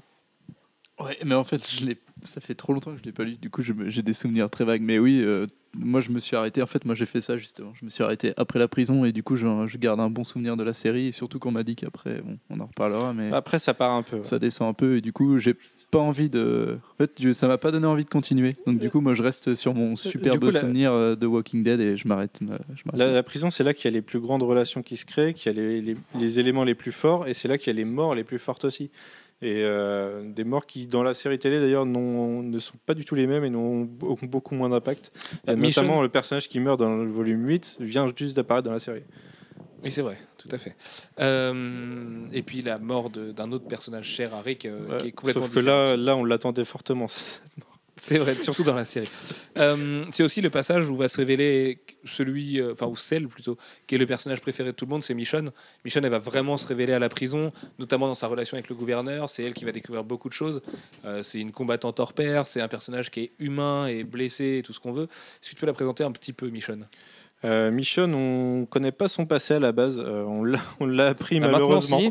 on l'a appris malheureusement et c'est pas. for- C'est une avocate, c'est ça? Euh, Je crois que c'est ça, ou une juriste. juriste, ouais. elle- je crois qu'elle est juriste. Et du coup, on la, on la découvre. Elle arrive avec deux, deux zombies attachés à des chaînes, démembrés, et- enfin des sans bras, sans mâchoire, euh, qu'elle utilise pour, pour se dissimuler au travers des zombies. Parce qu'il faut savoir que pour marcher au travers des zombies, il faut que l'odeur soit, Ouais. enfin que les zombies. euh, Ça permet de porter les sacs à dos aussi. Voilà. Mais non, bah, c'est un peu compliqué parce que Sans sans bras, c'est pas, pas pratique. c'est pas pratique. Faut bien le serrer, quoi. Ouais. Oh, c'est dégueulasse. Euh, ça fait un joli garrot au niveau du, du moignon de Bah, dans la là, série télé, ils font ça. Enfin, on, les, on voit les sacs. C'est on vrai voit qu'ils portent Ah, les moi, j'ai sacs. pas ouais. fait attention. Bref, reprends Manu. Et euh, du coup, c'est un personnage assez mystérieux qui, qui parle peu, qui, se- Cette blague qui sur les se- bananes Lacoste, mais quoi. qui se dévoile peu, mais qui a, qui est vraiment, qui a vraiment une, une grande importance dans la série, qui va vivre des événements euh, plutôt tragiques. Euh, elle fait confiance et au final, elle se fait, elle se fait avoir. Enfin, elle se fait avoir. Celle qui en souffre le plus. Et, et voilà, après, c'est difficile d'en dire plus parce que voilà, dans, le- dans, dans les tomes de la prison et ce qui se passe avec le gouverneur, c'est. C'est l'apogée de Michonne. Après, on a un peu une descente où elle, elle est encore. Elle sert à rien en fait. Ouais, ouais, elle devient On la voit aux plus, côtés de. Rick, quoi. Bah si, c'est euh, du katana, quoi. Elle Mais si, on la, on la euh. revoit justement dans, le- dans le tome 16-17 où là, on, on commence à la revoir. surtout le tome 16. Oui, surtout le tome 16. Euh, justement, pour accélérer un petit peu ce podcast, Manu, parce qu'on a ce podcast. Podcast, ouais. Big up à toi, euh, Pyramide 9.3 Cortex. Euh, pourquoi est-ce que ça tourne en rond Walking Dead? Et je vais euh, pas élargir la question. Pourquoi est-ce que ça tourne, en rond du tome 9 au tome 14 Pourquoi est-ce que les tomes 9 au tome 14 ou même 15 ont été vécus vraiment comme quelque chose d'assez difficile quand on est fan de la série? Parce que ça, enfin, on a l'impression que ça tourne en rond parce que c'est vraiment le cas. C'est-à-dire qu'on a, on a tout le temps la même chose. Il y a, il y a un désespoir, il y a une tentative de refaire une vie et un gros coup qui vient faire que c'est pas possible et que l'homme est encore un loup pour l'homme et va tout et vient tout détruire. Et on, a sans cesse ça et c'est et voilà les, les personnages. Les personnages évoluent beaucoup moins. Alors on en, on en découvre des nouveaux qui évoluent à peu près, dont les, re- les relations avec tout le monde évoluent à peu près comme ce qu'on a vu auparavant. Mais, euh, mais voilà, il n'y a pas de réel avancement. Alors pour moi, il y a, il y a deux choses à sauver de tout ça. Il y a, il y a Les Chasseurs. Les Chasseurs qui était un tome qui marque C'est le vraiment... tome 10, non? Tome 11, je crois. 11, ouais, 11 alors. Euh, ouais. et qui, qui est assez violent, qui vient, enfin, qui est vraiment assez violent humainement et dont la fin est assez radicale et vient nous montrer que nos personnages sont pas sont pas tout blancs non plus et peuvent aller dans les extrêmes quand on les pousse. Euh, ouais, la fin est assez hardcore quand même. La fin du tome 11, ils font ils font euh, manger. euh, enfin, voilà. Ils- C'est assez. hardcore. Je je peux pas travailler avec vous. hein, Non, excuse-moi, excuse-moi, c'est dur. C'est dur. C'est la faute d'Alfro aussi. Il fait n'importe quoi, il fait ses grimaces de merde là. Euh, allez, pardon. Et, et du coup, on a, on a eu euh, coup sur coup deux fois où on trouve une nouvelle colonie, on a l'espoir d'une nouvelle vie et où au final ça ne marche pas. Et, et c'est encore la même chose dans le tome 16 et 17, sauf qu'il y a un nouvel élément, un nouvel élément perturbateur euh, qui est un peu équivalent au gouverneur, même si c'est un peu plus gros. qui C'est l'arrivée vient- de Jésus. Voilà, suite à l'arrivée de Jésus dans le 16. Ouais, c'est Euh, vrai, hein. il y a vraiment Jésus qui arrive dans Walking Dead tome 16. Non, c'est pas une blague. hein. Mais il s'appelle Jésus, mais c'est pas il s'appelle Jésus. en Jesus. fait, hein. C'est pas comme Rothway dans Skate 3. Je me rappelle plus, il s'appelle vraiment Jésus ou c'est un surnom d'ailleurs Je crois que ça s'appelle vraiment Jésus. Je sais plus, je t'avoue, je sais plus. Euh, Passons. Passons. Et euh, le tome 17 vient essayer, enfin vient nous faire croire qu'il va y avoir un avancement. Enfin pour moi c'est faire croire parce que j'ai pas lu la suite, mais la toute dernière page du tome 17 euh, vient nous dire qu'en fait non et qu'il va y avoir Anguille sur roche pour essayer de. Il y a avancement, oui et non. Moi j'ai lu la suite après en single euh, VO. Ça avance, oui, mais en fait, c'est un peu le problème de faire 4 pas en avant et 5 en arrière, euh, un numéro sur ça, deux. ouais. Mm. Et du coup, euh, bah, t'avances pas beaucoup, quoi. Donc, mais oui, ça avance. Et du coup, c'en est au point où euh, le, enfin la, la rengaine de l'homme est un loup pour l'homme, on l'a vu 100 fois maintenant. Euh, le, le numéro 100 qui est dans le numéro dans le tome 17 est un, un numéro intéressant, mais euh, voilà, il est là pour choquer, pour nous montrer que euh, personne n'est sûr, que ça peut être très violent, sauf que ça on le savait depuis longtemps. Et il a, il, ça perd, la, la série perd de l'impact. Bah oui, moi. parce que le coup de génie de Kirkman, c'était effectivement de bien écrire les relations humaines et de prouver que l'homme était un loup pour l'homme, des fois avec des scènes très dures. Sauf qu'en le faisant pendant 16 tomes, euh, et en ayant d'ailleurs beaucoup moins de chair à canon après, parce qu'il a beaucoup moins de morts marquantes à faire. Bah, Pour moi, c'est en fait c'est c'est la rançon du succès, du succès, c'est qu'il veut toujours, enfin, il veut pas essouffler la série. Et au final, en voulant pas essouffler, en voulant continuer sur la lancée et garder le même, euh, la même formule, bah, ça s'essouffle justement, ça c'est contre-productif. Et ce qu'il faudrait pour moi pour la suite, enfin, ce que moi j'attendrais, c'est partir dans une toute autre direction, c'est-à-dire euh, avoir pour une fois des zombies qui sont menaçants, parce que le tome 16 et 17. euh, je suis désolé, on n'en voit pas des zombies. On en, on en voit, mais c'est juste pour dire tiens, notre boulot aujourd'hui, on va aller tuer 5 zombies et puis c'est bon. Je pense que, que ce qui sera donc le tome 19 en VO va revenir aussi sur les bases du zombie. Je pense que c'est une envie, c'est assez sous-jacent pour l'instant. Une fois cette ère finie, parce qu'on peut parler d'une ère comme pour la prison à l'époque, je pense d'ailleurs que quand on regardera Walking Dead euh, de très haut, de très loin, euh, en étant détaché dans 5 ans, on verra que le passage qu'on est en train de vivre aujourd'hui est quasiment aussi important que celui de la prison. Et je pense que ce qu'il y aura après va être effectivement comme l'après-prison à l'époque, sauf que euh, Kirkman a, aussi appris de ses erreurs et du retour des lecteurs et, va reconcentrer la série autour des zombies, autour d'un groupe peut-être plus réduit, et notamment d'une méga théorie de ouf malade mental gueudin qu'on vous développera en fin de podcast pour pas vous spoiler, parce qu'on est assez... on, on se pose beaucoup de questions là-dessus, mais je sais pas si tu vois de quoi je parle. Sur un petit bonhomme, tout à fait. Euh, allez, on a expliqué à peu près les comics Walking Dead. Donc le tome 17 vient de sortir chez Delcourt, 13,95€. C'est plutôt de la balle, mon gars. Euh, Il y a Walking Dead numéro 100 à l'intérieur, avec une scène très très violente, qui est quasiment la scène la plus dure, avec la, scène, la fameuse scène de décapitation du tome 8. Euh, ouais, c'est ah, cette scène, elle est quand Ouais, même, ouais. elle est même un peu gratuite quoi. Bah, à l'époque, on l'a assez mal vécu hein, quand le numéro est- 100 est sorti. euh, Bah ouais, d'ailleurs, on en a parlé plusieurs fois, mais on a l'impression qu'elle dure tout le numéro, alors qu'au final, quand on la relit une deuxième fois, c'est vraiment quatre pages. Et ça perd de son impact la deuxième fois. Mais la première fois, oui, on en prend plein la tête et on regarde tous les détails. on en prend plein la tête, c'est le cas de dire d'ailleurs. Mais, pas trop de euh, détails. Ouais, c'est. Ça semble un peu gratuit. Après, euh, c'était, je pense que c'était particulier à dessiner. Enfin, à dessiner à. Mais Charlie, Charlie Adler Adler t'avait nous- donné oui, une il nous en a parlé. Il, là-dessus. bah, il nous a dit que pour lui, c'est, il s'en fout de ce qu'il dessine, il dessine et puis c'est après en.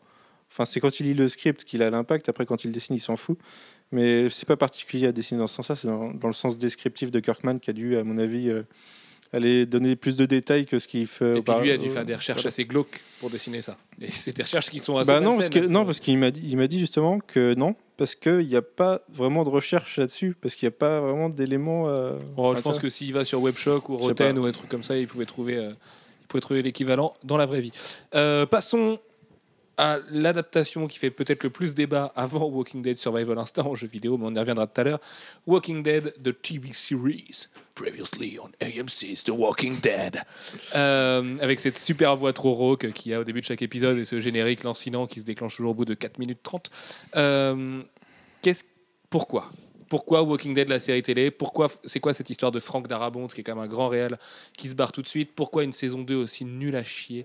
Et je pèse même pas mes mots, c'est pire que nul à chier. Et, pourquoi déjà la fin de la saison qui était nulle à chier. Et pourquoi une renaissance absolue dans la saison 3 Enfin, ça c'est mon point de vue. Moi, je trouve la saison 3 très bonne pour l'instant.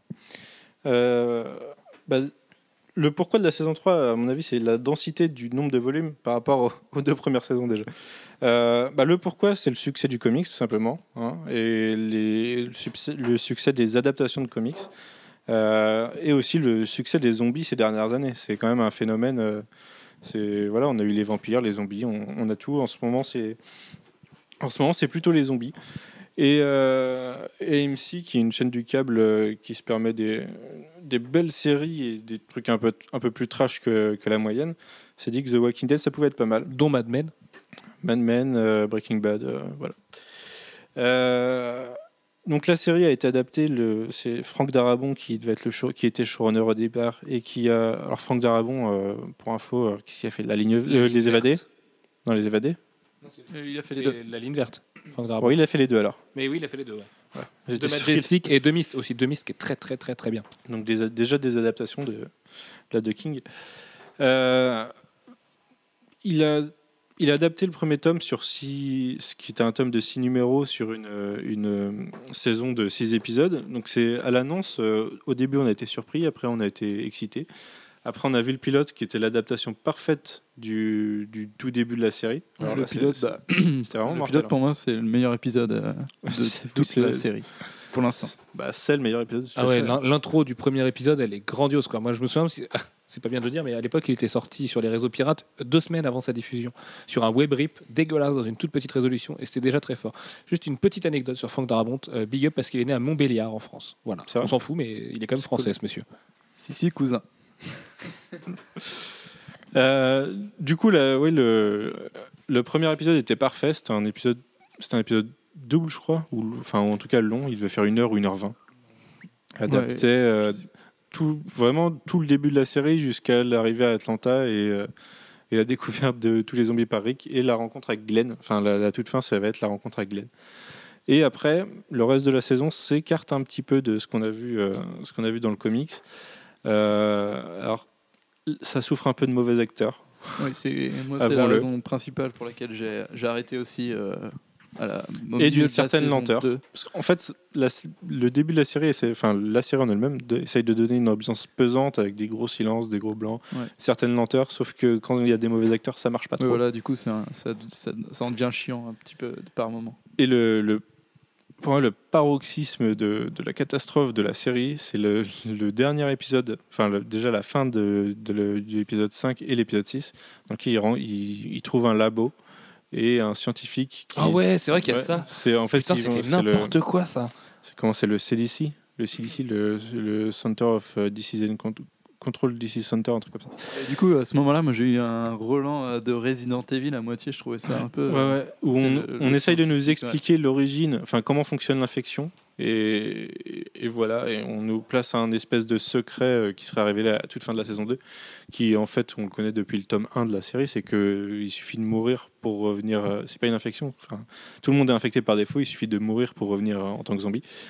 C'est en ça qu'on pense d'ailleurs que c'est, enfin si on va part sur la partie scientifique de l'infection, que ça se diffuse dans l'air en fait a priori l'infection de Walking Dead et qu'effectivement il suffit de Ou que c'est de n'importe quelle manière ou que c'est mystique. Mais ce sera un peu chelou non? Ouais. Hein? Euh, oui, si un truc, un truc marrant quand même sur le casting, c'est quand même que euh, le mec qui joue Rick Grimes, Andrew Lincoln, c'est un mec qui jouait pour le cinéma français avant. Il a fait que des trucs pourris pour le cinéma français, genre l'arnaqueur et tout, et des petits rôles en plus. C'était vraiment pas des gros trucs. Euh, C'était euh, euh, Love Actually, bon si à l'époque. Alors où est-ce que c'est? Alors forcément, oui, Heartbreaker, mais ça doit être ça, ça doit être l'arnaqueur et tout. C'est un mec qui a fait beaucoup de trucs de cinéma français et qui est pote avec Romain Duris. Alors forcément, pour jouer un mec badass dans une série de, zombies, depuis, il a fait la saison 1 de Strike Back, une série anglaise. Alors, c'est la saison 1 réelle et c'est la saison qui n'existe pas en France et dans la majorité des pays. En Angleterre, il y a une saison 1 et euh, dans les autres pays, ça a commencé à la saison 2 en tant que saison 1 parce que ça change de casting. D'accord. Mais euh, il jouait dans la saison 1 avec Richard Armitage et voilà, c'était mortel. Richard, Armitage, qui est, The Hobbit, voilà. qui est Thorin dans The Hobbit. Thorin ou Bon, bref, on vous laisse avec ça. Euh, Et donc, l'adaptation TV, Manu. Ouais, et bah, du coup, la saison 1 avait laissé un, un goût amer aux fans quand même, même si auprès des non-fans, enfin de ceux qui lisent pas le comics, elle a eu un grand succès. Et moi, je connais beaucoup de monde qui, qui lisait pas le comics, qui ont adoré la série et qui ont fini par lire le comics et par détester la série. Pour Euh, paraphraser Charlie Adler, il y a aussi le fait que la série est plus politiquement correcte ou au moins moins gore que le comic book. Ah, il y a quand même des trucs. hein. Il y a quand même des trucs. ouais. De la saison 3, il est assez gore d'ailleurs, moi je trouve. Même l'épisode 2 de la saison 1, je crois que c'est. Il, il découpe un zombie, il s'éparpille ses boyaux sur le, sur, le corps, pour, ouais, euh, pour, pour pouvoir, pouvoir, euh, traverser quand il est avec. Glenn à Atlanta. Bah, même la- la- quand il bute la gamine dans, dans l'intro de l'épisode 1, c'est assez dur aussi. Mais Charlie Adler disait que le média série télé faisait que tu parlais automatiquement toutes les semaines à plusieurs plus grand millions de ouais. téléspectateurs et à plusieurs dizaines de millions avec euh, Internet et les diffusions euh, mondiales. Bah, Alors même que là, le comic euh, book s'adresse à moins de 200 000 personnes, euh, a priori, si tu prends dans les gens qui suivent vraiment. quoi. D'ailleurs, question audience, la saison 1 avait fait quoi 6 millions à peu près? Là, on a la saison 3 avec un premier épisode qui a fait 10 millions, l'épisode de mi-saison qui a fait plus de 15, et là, elle l'a repris à 12 millions et des poussières, je crois, la, saison 3. Donc, euh, le succès de la série est grandissant, et c'est pas prêt de s'arrêter, à mon avis. Euh, oui, du coup, la saison 1 avait laissé un goût amer. La saison 2, elle commençait très très mal. Alors pour moi, le début de la saison, le premier épisode de la saison 2, c'est peut-être le pire épisode de- de- de la série. Mais même le début de, ces- de l'épisode, du premier épisode, avec ce monologue De la qui en saison 2 finit- Ouais, enfin le, le monologue dans le, dans le Taki Walkie qui est absolument mal joué et tout pourri. Voilà, qui tient que sur euh, justement le jeu d'acteur de Eric, et là où tu te rends compte des, des faiblesses de l'acteur, quoi. C'est c'est pas possible. Et en fait, tu décroches à ce moment-là, quoi. Et puis l'épisode est hyper long. Euh, ils perdent Sophia, ils la cherchent. Et, il- et le, le pire de tout, c'est qu'ils finissent dans une église. Quoi. Ils finissent euh, dans une église à aller prier que Sophia revienne. Et ça, c'est hardcore quand même. On a oublié de préciser un point aussi, c'est que la série introduit des personnages qui n'existent pas dans le comics. Ouais, mais c'est pas euh, forcément un mal. Parce que Daryl, Oui, c'est le que meilleur, oui, épisode- le Du personnage euh, de la Ils ont créé un personnage, donc Daryl, qui est, euh, qui est au début avec son frère, euh, qui sont un peu cons tous les deux, machin. Et Les rednecks. oui, ce sont un peu des gros red- pécores. euh, des gros pécores hein, euh, américains et en fait euh, en plus d'ailleurs il a la classe puisqu'il a une arbalète ça, Enfin, trop Daryl classe. est pas. Enfin, on- du coup, on se dit que c'est un, gros plouc, mais au final, il l'est pas. ouais ça. au début oui du- après dans l'évolution de la série on se rend compte que c'est pas enfin qu'il est plus intéressant Moi, ce qui me déçoit, c'est que. Charlie Adler a dit qu'il serait jamais dans le comics. Ah, ça aurait été bien pourtant Ça, peut- tu vois, ça, ça, ça aurait pu être le truc bien. Enfin. Non, non, Charlie Adler a dit que non. Même si il sera peut-être dans la saison 2 de Walking Dead The Game, qui est pourtant adapté du comics. Donc les ponts peuvent se Ouais. faire. Bah après, de toute façon, le pouvoir de l'argent fera que euh, s'il doit y aller, il ira. Mais du coup, oui, le, le début de la saison 2, c'est vraiment, c'est vraiment nul. Euh, on passe 7 épisodes. Alors, à la fin de l'épisode 1, euh, je pense qu'on on peut en parler vu que ça a été diffusé. hein. Carl se fait tirer dessus. Et du coup, il court pour essayer de trouver de quoi le sauver. Ils arrivent dans la ferme Herschel. Donc, c'est là qu'on se rend compte que ça correspond vraiment au tome 2. Ils trouvent la ferme, même en, en ayant vécu un peu moins sur la route que, que dans le comics. Euh, et on passe cet épisode de merde à chercher Sophia, sachant Ouais. qu'on sait dès le début qu'elle va mourir, puisqu'elle a pris 20 cm entre les deux saisons et qu'il fallait fa- la faire disparaître. Mais du justement, en fait, moi, je me suis fait baiser. En fait, je dois être trop niais. Et euh, moi, ce qui, me, ce qui me dérangeait dans la première saison et euh, la première partie de la saison 2, justement, c'est que la série se voulait proche du comics, donc, mais sauf qu'il s'écartait un peu, puis après il faisait Ah non, en fait, on revient pour que ça, ça plaise aux fans. Bah, c'est l'idée Et du en truc, fait, hein, c'est à que la- ça, va- ça- Ouais, voilà. ça fonctionne en. C'est croisé, quoi. Mais à la moitié de la saison 2, ils ont. Enfin, pour moi, dès que. On peut dire ou pas Oui, si tu l'as Ouais, dit qu'elle a crevé de toute façon. Et, En et fait, on se rend compte qu'elle moi- était dans la ferme depuis le tout début de je- la saison et qu'elle était zombifiée. Ouais, voilà. Et coup, voilà. moi, en fait, euh, là, je me disais, non, ils vont respecter le comics et elle va pas mourir. Enfin, dans ma tête, euh, je me suis dit, bon, ils vont la retrouver, machin. Et en fait, c'est là que je me suis dit, ah, mais c'est trop bien, en fait. euh, Ils s'écartent et c'était la vraie surprise. Et j'étais- c'était la bonne surprise. Et, Mais c'est un- et j'ai arrêté, j'ai jamais C'est un point de la série qui est, qui est, qui est forcément lié aux séries. Et euh, on en a parlé aussi avec Charlie Adler, même je crois qu'on en a parlé en off. Parce qu'en en fait, l'interview, euh, on l'a fini. Après, on a reparlé. On a dû parler autant en off qu'en qu'en on. Et la série ne peut pas suivre le comics, puisque les, un comics, les, voilà, tu les dessines, les, les enfants. Donc, ils grandissent pas forcément. Ils grandissent rythme que tu veux. Dans une série, entre des gamins de 10 ans, ils prennent 20 cm en un an. Donc, En euh, l'occurrence, Carl est beaucoup trop important pour le sacrifier très vite. donc, c'est pour ça qu'entre la saison 2 et la saison 3, il se passe 8 mois, je crois, pour justifier le fait que Karl a grandi. Et, mais Oui, je me suis posé la question ouais. d'ailleurs, parce que dans le comics, il n'y a pas du tout 8 mois. Non. ouais. Non, non. Et il y a un moment, bah après dans la prison, il se passe, il se passe beaucoup de temps dans la prison, mais euh, c'est pour ça que c'est- c'est le- enfin, l'arc de la prison va devoir durer beaucoup moins longtemps que dans, la, dans le comics, puis il devrait durer une saison, je pense, pour, euh, pour jouer avec ça. est dommage. mais bon. Mais euh, voilà, on peut pas voir exactement le comics parce que c'est pareil, il y a les jumeaux qui manquent. Et les jumeaux ont une certaine importance après le tome 8. euh, il se passe des choses avec eux et avec Karl. C'est on, on est obligé de pas respecter le comics. Sauf que ouais, la, c'est la saison 2, elle part un peu en live. Pour parler de la saison 3, rapidement. On- Si, il y a un- la fin de la saison 2. Alors toi, t'as pas aimé la fin de la saison 2. Non. Mais le- la saison 2, mais ce je- qu'ils ont fait avec Dale, tête, hein. ce qu'ils ont fait avec Dale, moi j'ai trouvé ça cool. Le fait de, enfin, ils nous ont pris par surprise quoi. Dale dure hyper longtemps dans le comics et là dans la série, euh, il, il meurt de façon totalement stupide et totalement brute. Quoi. Oui, mais bon, euh, enfin, tu vois, c'est pas non plus un coup de Et génie. Shane meurt enfin. Et Shane meurt enfin, ce qui est vrai. Et lui aussi, l'acteur était bien pourri d'ailleurs. Euh, on va Sauf que trop parler de la saison 3. Manu, excuse-moi, il faut vraiment qu'on accélère. Euh, parce que ce serait vous spoiler et que beaucoup d'entre vous regardent sûrement Walking Dead à- dans sa diffusion télé française. euh, sur Orange, il me semble, Cinéma Series. Euh, sachez juste une chose. Moi qui étais ultra réfractaire à Walking Dead, la série télé, et qui avait vraiment perdu foi dans la licence Walking Dead globalement, euh, me remettre à la saison 3, là, il y a trois jours, c'est vraiment une des meilleures choses qui me soit arrivée. Euh, je trouve ça génial. bah, c'est la prison. Le gouverneur est passionnant. Euh, non, mais je parle par rapport à la licence Walking Dead. Alphonse, pas une des meilleures choses qui me sont arrivées dans la vie. Rencontrer Willa Holland, ce serait différent. mais- non, c'est vraiment excellentissime. Il y a, ça s'écarte dix fois plus du comics que ça pouvait le faire avant. Euh, Charlie Adler aimait euh, qualifier le, le- le parcours des deux trucs comme une branche d'ADN. En fait, vous mettez, vous tracez une ligne droite avec le comics, et puis vous partez à gauche puis à droite en repassant au milieu à chaque fois avec euh, avec la série télé. Sauf que là, j'ai l'impression que la série part vraiment beaucoup plus loin. Euh, la mort de certains personnages a rien à voir avec celle qu'elle a dans le comics.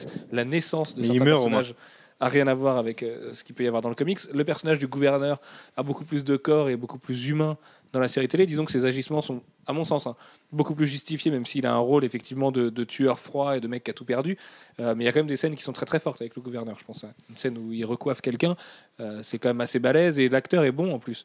C'est David Morrissey, ouais, c'est un, bon acteur, c'est un acteur anglais, il me semble. Euh, sauf que ouais, il est bon, mais pour moi, c'est pas le gouverneur. Mais il a rien à voir avec, Ouais, le, avec mal physique du ouais. gouverneur des comics. Et j'ai aussi du mal avec Andrea dans la saison 3, mais bon.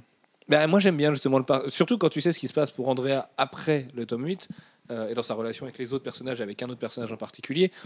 C'est quand même vachement couillu ce qu'ils font là dans la Bah, De série. toute façon, forcément, euh, ça devait dévier avec du Mais comics. j'aimerais que la série, tu vois, se dé- dévie vraiment, continue encore, je sais pas, 3-4 saisons, et mais n'ait quasiment plus rien à voir après avec le comics, quitte à tenter des choses que le comics peut pas se permettre, et vice versa, même si c'est plutôt la, la réflexion inverse en général. Mais Mais il y a- il y, a des choses ouais, qui sont dommages du fait que ce soit une série télé, c'est que bah, dans la saison 2, Shane meurt mais des mains de Rick et Carl le tue en tant que zombie, alors que dans le, dans le, dans le comics, il le tue directement. ouais. Ça a beaucoup moins d'impact puisqu'il abat juste un zombie.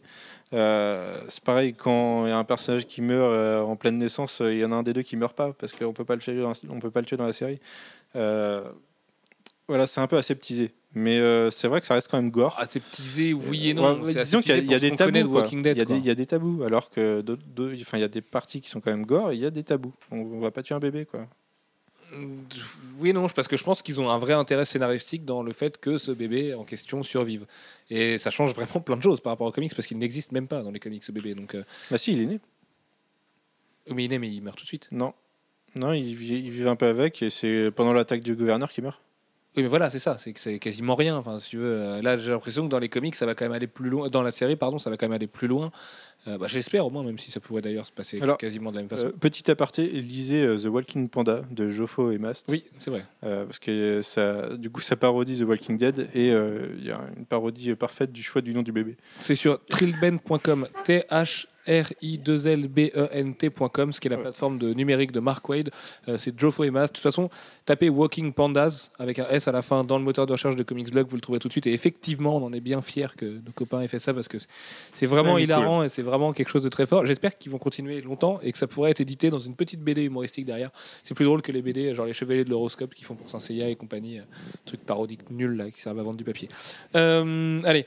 On finit avec la série télé avec un truc. Les coffrets collector de la série télé sont peut-être les plus beaux coffrets collector d'une série télé. J'ai jamais vu plus beau que ça.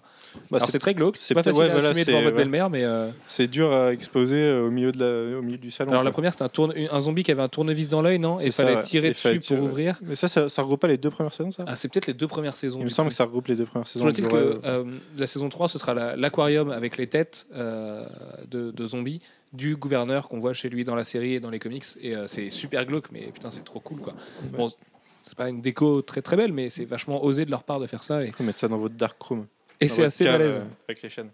Manu, tu vas pouvoir passer le micro à Alex, notre gamer en règle du côté de la rédac de Comics Blog, puisqu'on va enchaîner avec Walking Dead en jeu vidéo, et que malgré euh, une exploitation toute récente, puisque ça a commencé en 2012, Walking Dead compte Oui. déjà trois jeux vidéo et un jeu de plateau Le 24 avril exactement. Le, le 24 avril. Euh, vous, on est précis pour le, pour le jeu de l'année. Walking Dead The Game, Telltale. de Telltale Ouais. Games, euh, qui est donc un point and click. Est-ce que tu peux le présenter rapidement Euh, Bon, vous savez, on tarit jamais d'éloges sur ce jeu. C'est pour nous le jeu de l'année de très loin, et c'est un chef-d'œuvre absolu du, du 10e art. Alors, du coup, ouais, c'est un jeu qui a été annoncé, je sais plus trop quand. Bon, on s'en fout un peu. Et c'est sorti en fait euh, entre le 24 avril, ça a été ouais, édité par Telltale, on l'a dit. C'est sorti entre le 24 avril et, le, et en novembre. Un, un épisode par mois, c'était en 5 épisodes. C'est sur euh, les plateformes de téléchargement. un épisode euh, par mois, c'est ce qu'ils avaient prévu. hein. Si vous êtes à peu Ouais, près ouais, non, intelligent, il aurait dû avril, avoir- novembre, il n'y a pas, il y a pas cinq mois. Exactement. Enfin, bon, du coup, euh, oui, ok. C'était, c'est sur les plateformes de téléchargement. Et aussi, je voudrais préciser ouais, Arrête, arrête de faire le que troll. c'est comme ça euh, en anglais intégral pour ceux qui lisent pas trop l'anglais. Mais dans ces cas-là, si vous avez vraiment envie d'y jouer, vous le prenez sur Steam et euh, vous pouvez sûrement facilement installer le patch français. Je sais que ça existe. Donc voilà.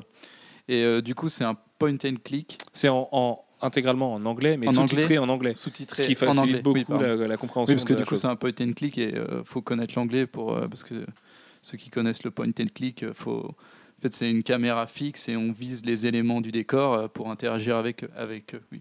Même si c'est du point and click très moderne, parce que justement, il y a de la 3D, tu te déplaces, euh, coup, tu te déplaces dans l'espace et la caméra n'est pas fixe. En que point and click, souvent c'est des jeux PC, et là c'est vraiment adapté pour la manette, c'est plus adapté à la manette qu'au clavier souris. En parlant de manette, c'est sorti sur PS3, donc Ouais, sur PlayStation PS3. Network, sur Xbox Live, sur, Sur smartphone, Ouais, même sur smart. et c'est la jouabilité est mortelle. Moi, je, l'ai sur iPhone et c'est mortel. sur le premier épisode. Le premier épisode doit toujours être gratuit a priori. Moi, je euh, l'avais chopé gratuitement là. Euh, le jeu, prenez le season pass directement. euh, faites pas juste le test du premier épisode, vous allez adorer. Vous, si vous mettez le doigt dedans, vous allez adorer. Vous pourrez pas vous en passer. Et autant, autant vous payez les 5 d'un coup parce Mm. que vous avez euh, 12-13 heures de, de pur plaisir qui vous attendent et c'est- mieux que bien. Oui, oui, c'est sûr. De toute façon, bah, ça a été, euh, c'était le jeu de l'année. Ça a été, euh, il a eu le jeu de l'année au Video Game Award 2012. Donc euh, ça en dit long sur son, sur son. Bon, même si les VGA, c'est pas non plus la référence Ouais, qualité. c'est surtout le label que- rouge du jeu vidéo. Quoi. que c'est un jeu qui venait un peu nulle part parce que personne ne l'attendait vraiment et c'était la grosse claque. Et Plus de 10 millions d'achats sur un jeu euh, indé qui est, pas, qui est jamais sorti en boîte en France. Euh, c'est balèze. Il est sorti en boîte après la sortie des 5 épisodes. C'est d'ailleurs la version boîte, c'est pas, Pas en forcément France. très très bien vendue. Pas en France. D'ailleurs, euh, bah, on en parle, mais bon, euh, écoute, ça n'a pas l'air de changer. Les personnes à qui j'en parle je pense que là c'est qu'ils ont dans très très envie de le faire forcément et que la saison 2 changera peut-être la donne. Mais C'est trop tard maintenant. Et de toute façon, ouais, ça semblerait être trop tard. Et du coup, au niveau du scénario, en fait, on suit un, un mec qui s'appelle Lee. Alors ça commence, euh, il est dans une bagnole de, flic, on ne sait pas ce qu'il a fait, il est à l'arrière, il est menotté. Et euh, il part d'Atlanta, ouais, donc euh, au niveau de la, du comics, c'est là où vont, va Rick et sa bande au début, enfin où Rick retrouve les autres. Et du coup, en fait, il a un accident sur la route parce qu'il y a un zombie qui est en train de traverser. Et là, on part d'ici- et il, va à la première maison qu'il trouve. Et là, il rencontre une fille. Et le but, bah, après, c'est de- d'essayer de, survivre en protégeant cette petite fille. Donc, j'en dis pas trop parce Alors, que vu que ça vient Oui de non, le sortir, but c'est de retrouver les parents de la gamine. Ouais, le but, c'est à la la base, promesse oui, qu'on c'est lui de- fait. Le jeu tient sur une promesse au départ. ouais, on lui promet de les retrouver, mais en même temps, on sait que bon, voilà, il y a peu de chances que. surtout que quand on entend des messages euh, dans la le maison, sur le répondeur, où la mère appelle la fille pour. Donc au début, elle lui dit Ah, ton père est malade. Et puis après, il y a un autre message Ah, mon Dieu, qu'est-ce qui se passe? Et après, le dernier, tu l'entends crier Ah On vous rassurez-vous, hein, on Non, vous spoilera rien C'est juste ça, c'est le, sur les le jeu. 15 premières minutes Voilà. de jeu. Là, c'est, c'est- vous, avez besoin de connaître ça pour l'aimer, mais ce jeu, ce qui est très très fort, euh, en dehors du fait qu'il est plutôt beau, que euh, c'est prenant au niveau du scénario, parce que le C'est scénario. pas super beau, moi, je trouve. euh, Ouais, mais c'est joli, le cel shading. est oui, efficace, après, il y, a, ouais, y y une ligne claire, très comique, très mais c'est pas, c'est pas beau, mais oui, c'est un, son style, un style graphique assez sympa. Euh, Il y a deux qualités dans le jeu. La première, c'est un scénario qui est quasiment mieux que ce que Kirkman a écrit de Ouais, mieux bah. dans les comics. Le scénario vous prendra au trip comme rien ne vous a pris au trip. Et j'ai beau aimer des mecs comme David Cage et euh, les Heavy Rain et ce genre d'expérience vidéoludique, ça reste un peu du Guillaume Musso du geek. Euh, alors que là, on est vraiment dans, dans- dans de la grande littérature et dans un grand scénario. C'est grandiose de bout en bout. La le début est fort, la- le milieu est encore plus et la fin que est le joueur est incroyable. directement impliqué dans le jeu, puisqu'il il- tout au long de l'aventure, vous aurez à faire des choix, euh, des choix euh, qui vont, qui, in- qui, qui influent, qui influeront, influent, Qui influeront, ouais.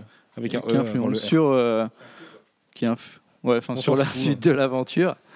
Et du coup, euh, j'ai perdu euh, ce que je voulais dire. Ouais, du Alors, coup, en fait, ces- en plus, choix-là- que souvent, c'est, excuse-moi, souvent c'est, euh, c'est des choix qu'on a à prendre rapidement avec l'attention. Enfin, c'est Parce qu'il y, a un- il y a un petit timer en fait. Vous Ouais. avez euh, trois ou quatre options, vous avez un petit timer, vous devez répondre absolument avant la fin. Donc le fait de ne pas être à l'aise en anglais, ça peut être emmerdant parce que des fois les trois phrases sont longues. Ah, voilà, sur- Et du coup, il faut toutes les lire et machin et trucs. Et il y a des fois où c'est un peu compliqué, mais dans le pire des cas, vous choisirez un, un choix au hasard. Euh, ces choix-là influent réellement, alors que Jeff s'endort, euh, influent réellement sur la suite du jeu dans le sens où il y a des gens qui vont mourir ou survivre par vos choix et que, euh, par exemple, Alex et moi, on n'a pas du tout eu les mêmes survivants à la fin du jeu et qu'on a, même si on a fini quasiment de la même façon, Ouais, la façon façon, d'avancer a été très en fait, très la différente. ligne enfin oui, c'est là où je suis un peu plus moderne, c'est que la ligne directrice est quasiment similaire euh, je- pour tout le monde, sauf c'est les personnages qui vont changer quoi. Alors, il y a Moi, enfin, pour l'instant, j'ai parlé avec des gens qui l'ont fini et on- à chaque fois, j'ai à peu près la même chose. Bon, On a à peu ça près tous la même fin, c'est vrai. Mais, Mais bon, euh, bon, t'as quand même l'impression que c'est ta fin puisque c'est. Enfin, il y a toujours quelque chose qui. et puis, a- non, mais- puis ça reste quand même ta fin. Et à la fin, tu Ouais, le vois, oui, parce oui, qu'à oui. la fin de chaque chapitre, vous avez les stats euh, des choix pris par les autres joueurs dans le monde avec des pourcentages. c'est- génial de voir que des fois vous faites pas du tout les mêmes choix que les autres et de se dire mais il y a 51% de salauds en fait dans ce monde Euh, alors que nous on fait partie des 10% qu'on choisit je sais pas de, de- de buter un tel parce que ça pourrait hypothétiquement être un traître il y a plein de choix comme ça il y a plein de références aux grandes histoires de zombies Euh, le, le chapitre 2 c'est peut-être le plus fort euh, Ouais. au niveau Moi, du gore de la c'est mon tension préféré, et- le chapitre 2. Ouais, moi c'est ça reste le 5 mais parce que Euh, la oui, fin, la, fin du 5, mais le 5, moi j'ai moins aimé. Mais le 2, euh, je- le chapitre 2 c'est une démonstration. Ouais, c'est vraiment c'est là quand je me suis dit, ok, d'accord, ce jeu, je vais, ça va être super bien. En plus de ça, tous les choix, c'est vraiment la peste ou le choléra. Il n'y a pas de bon choix dans. Walking Dead 2 Game. Des fois, vous serez là entre tuer un tel ou tuer un tel. Vous adorez les deux, mais vous ne pourrez pas y couper. Il y, a un- il y a un des deux qui devra mourir. Euh, et l'autre chose, c'est le fait qu'on retrouve d'ailleurs plein d'éléments du comics, puisqu'on va croiser Glenn, le fameux, euh, et la ferme Her- d'Herschel. Ouais. Voilà, euh, d'ailleurs, il va y avoir une scène absolument marrante avec le. Enfin, marrante, c'est pas très drôle, mais avec le tracteur au début et qui nous met un petit peu dans le ton. Et parce que, comme dans la série de Kirkman, tout le monde peut y rester dans Walking Oui, Dead 2 et- Game. Ouais, c'est surtout. Et souvent, ça joue sur la surprise, en fait, en bien, quoi. Et du coup, euh, enfin, le rythme, est- c'est c'est super rythmé. Et, je sais pas combien de fois j'étais en train de jouer, j'ai fait quoi? Qu'est-ce qui se passe? Et- Ah, quoi? Et après, on a des choix à faire rapidement, donc c'est c'est assez. euh, c'est un jeu qui essouffle. euh, alors qu'on est prenant, ça dans fatigue. notre hein. canapé. Ouais. ouais. Et qu'il n'y a, il y a aucun skill de gameplay, vous n'avez pas besoin de. Ouais, non, comme bah, sur faut FIFA, juste, de- euh, oui, faut bien juste être maîtriser votre manette. quoi. faut, faut comprendre l'anglais pour pouvoir répondre, euh, à faire des choix assez rapidement à certains moments. Quoi. Mais si vous êtes dubitatif, euh, pour plein de raisons, pour quelques raisons que ce soit, allez-y, vraiment. De toute façon, oui, essayez le Il premier, il est gratuit. Donc, euh, On n'a aucun intérêt à vous le dire, hein, de toute façon, on n'a aucune action là-dedans. Euh, c'est un chef-d'œuvre, c'est tout. Une- Pour moi, c'est une petite forme de révolution dans le milieu des jeux vidéo. C'est une narration qui est quasiment unique, où c'est c'est hyper adulte, c'est hyper osé. Et la- putain, la fin, quoi. La- ça prendrait la au trip ouais. n'importe qui. Et, euh, c'est un beau voyage, quoi. C'est une merveille, c'est tout. C'est une merveille. Saison 2 à l'automne, Voilà. petit exclu. Je vais dire du coup la Euh, fin voilà. qui, de toute façon bah, on s'en doutait un petit peu quand on voit la fin. Bon après ça, ça allait dépendre du Ah, succès la du saison jeu. 2 a peut-être rien à voir avec la saison 1, ça on sait pas. Bah il y aura sûrement quelques ponts. Enfin j'espère du coup parce qu'il y a des trucs que j'ai Bah, envie de savoir. Figure-toi que je suis pas sûr.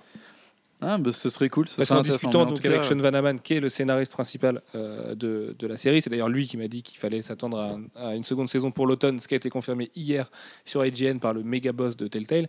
Euh, il m'a dit que la saison 2 avait pas forcément grand chose à voir et qu'il fallait pas forcément s'attendre à voir les personnages de la saison 1. En même temps, étant donné la fin, bon, on pouvait se douter qu'il allait y avoir plein de changements. Donc, euh, mais, mais oui, je vois ce que je voulais dire. Mais, hein, voilà. Mais hein, merci cas, Alex. Oui, ça avait- non, ce que je voulais dire. euh, pff, non, je sais. En fait, j'ai de perdu. toute façon, t'inquiète pas, on a fini Oui. avec Walking Dead The Game, foncez, achetez-le. Oui, de toute façon, en sur plus, ça Steam, coûte, sur euh, Xbox ouais, Live, sur Maxi, ça coûte PSN, euh. 25 euros, ce qui est complètement moins cher que la moyenne des jeux aujourd'hui. Donc, euh, Sachant que la durée de vie est très bien. 25 euros, oui, Vous la comptez, durée de euh, vie, quasiment euh, 3 à 4 heures par chapitre. ouais, Moi je dirais près, 3 ouais. bonnes heures si vous ne Ouais, foncez pas. 3 heures. euh, Ça fait quand même du 15 heures de gameplay pur, euh, 15 et heures pour oui, euh, vous- 25 vous- euros dans le pire Vous pouvez des pas cas. être déçu, à part si vous êtes nul.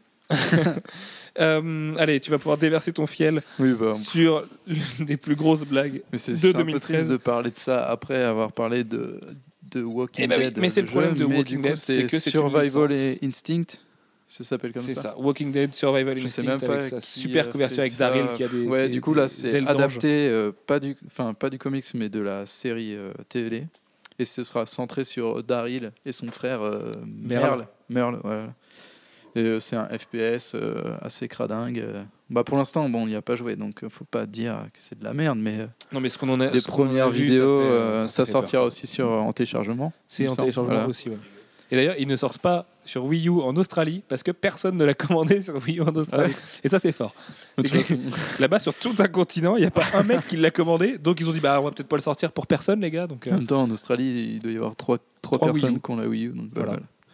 Mais oui, du coup, euh, c'est pas- bah, c'est un FPS. Bon, on attendra C'est un d'y FPS jouer bateau pour qui sort au mois de mars pour parler, 30 mais euros. bon, euh, à la texture, euh, même la PS2 faisait peut-être mieux. ouais. C'est le moteur a l'air hyper rigide et franchement, à part se défouler avec le, enfin, enfin maîtriser l'arbalète de, de Daryl, je vois aucune qualité ou, ou aucun intérêt à jouer à ce jeu-là. Donc voilà, C'est- les gens qui ont posé les mains dessus l'ont dit, hein, c'est une catastrophe, mais c'est du Activision. Voilà. Euh, c'est vraiment, vraiment, vraiment une belle merde. Et, euh, et c'est ce que Walking Dead peut faire de pire. Donc voilà, après le meilleur avec The Game, euh, Survival Instinct, c'est vraiment le truc à éviter. Et franchement, en voyant que Survival Instinct coûte plus cher que Walking Dead The Game, on se dit Bah, que façon, la société là, ça- part un petit peu en couille quand Il doit y même. avoir des gens euh, qui l'attendent. hein. C'est sur la série télé. Après, je pense pas que ça. Enfin, c'est- ça, ça- Ah mais ça se vendra. hein. C'est Oui, ça le pire, mais c'est de que toute ça façon, vendra ça ne vise pas pas mal, je pense. du tout le même public euh, que The Walking Dead, euh, The Game, quoi. Et puis ça n'a pas coûté cher. Euh, Oui. Dernier jeu vidéo à être adapté de Walking Dead, c'est Walking Dead Assault sur euh, smartphone et tablette. Alors, je veux pas dire de conneries, mais il me semble que c'est adapté uniquement sur iPhone et iPad.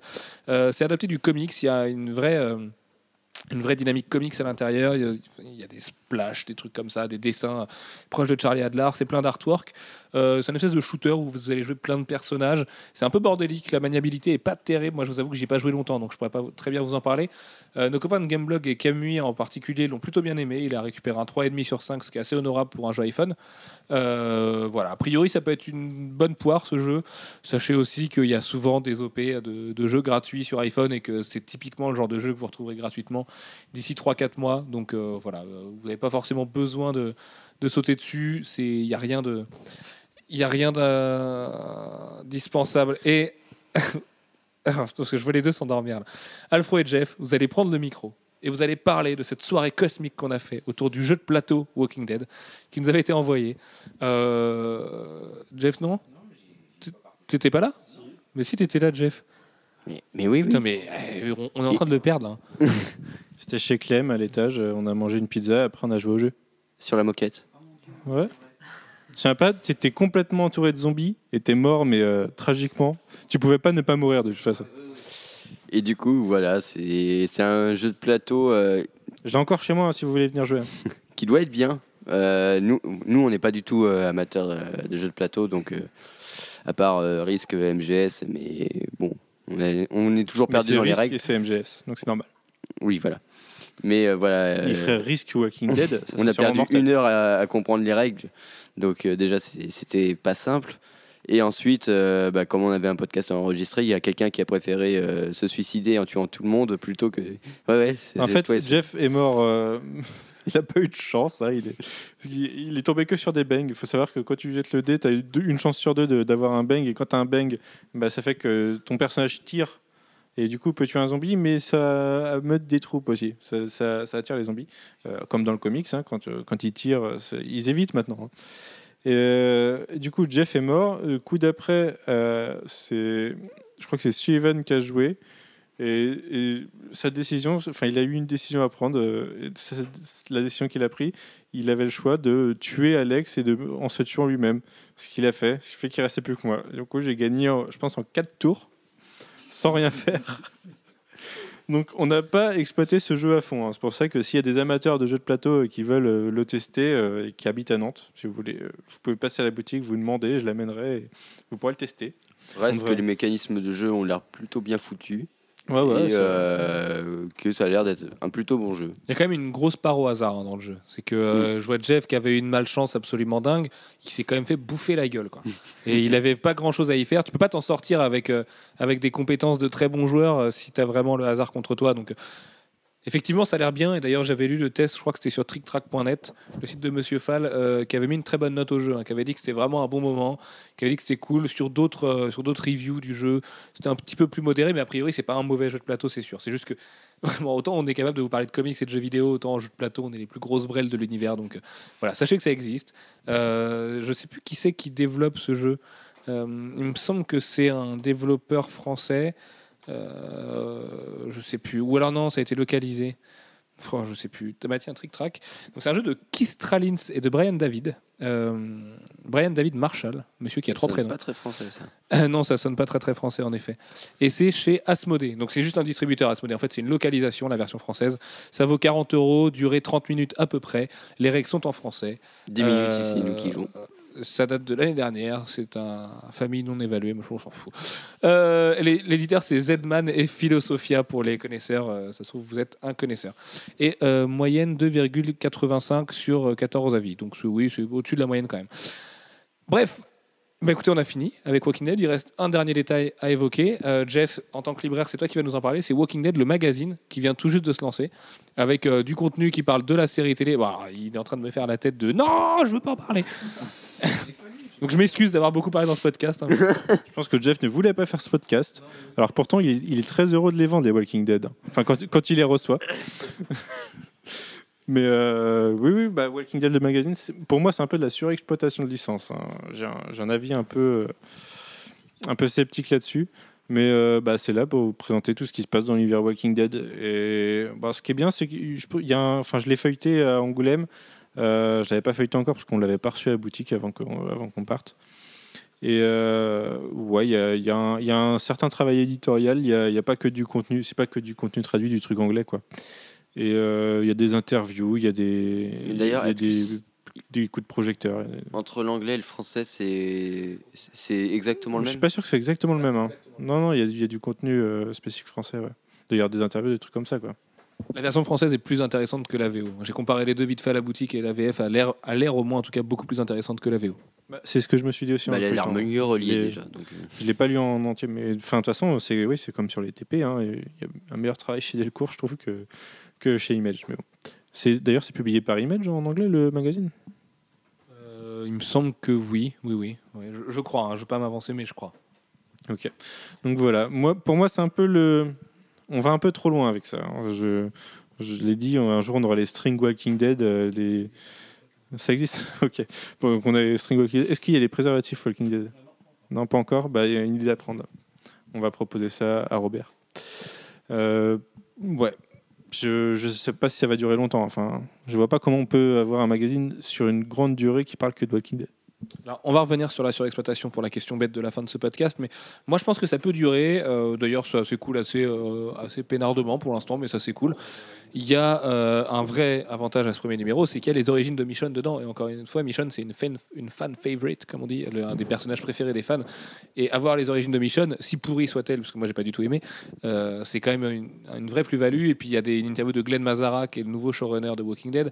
Euh, il y a plein d'explications sur les trucs. Il y a une interview aussi du monsieur qui présente le talk show Talking Dead, consacré à Walking Dead, qui est diffusé après chaque épisode. Enfin voilà, a, a priori, oui, sur exploitation, on y arrive tout de suite. Euh, a priori, ça vaut le coup. Moi, je vous dirais que ça vaut le coup si vous êtes fan de la série. Ça vaut pas le coup si vous êtes juste un lecteur occasionnel de Walking Dead. Voilà. Mais si vous aimez vraiment la licence, foncez. Vous apprendrez des trucs à l'intérieur. C'est un bel objet. Il y a, une dimension de collectionneur. euh, voilà. Manu. Je crois qu'il va y avoir les origines d'un autre perso. Alors, je sais plus si c'était ou le gouverneur en comics aussi, mais qui est inédit. Enfin, qui est pour la VF, je crois. C'est le gouverneur et ce sera un one shot special a priori euh, aux USA. Et ça sortira aussi en VF, mais il sort aussi aux USA en tout cas en, en one shot.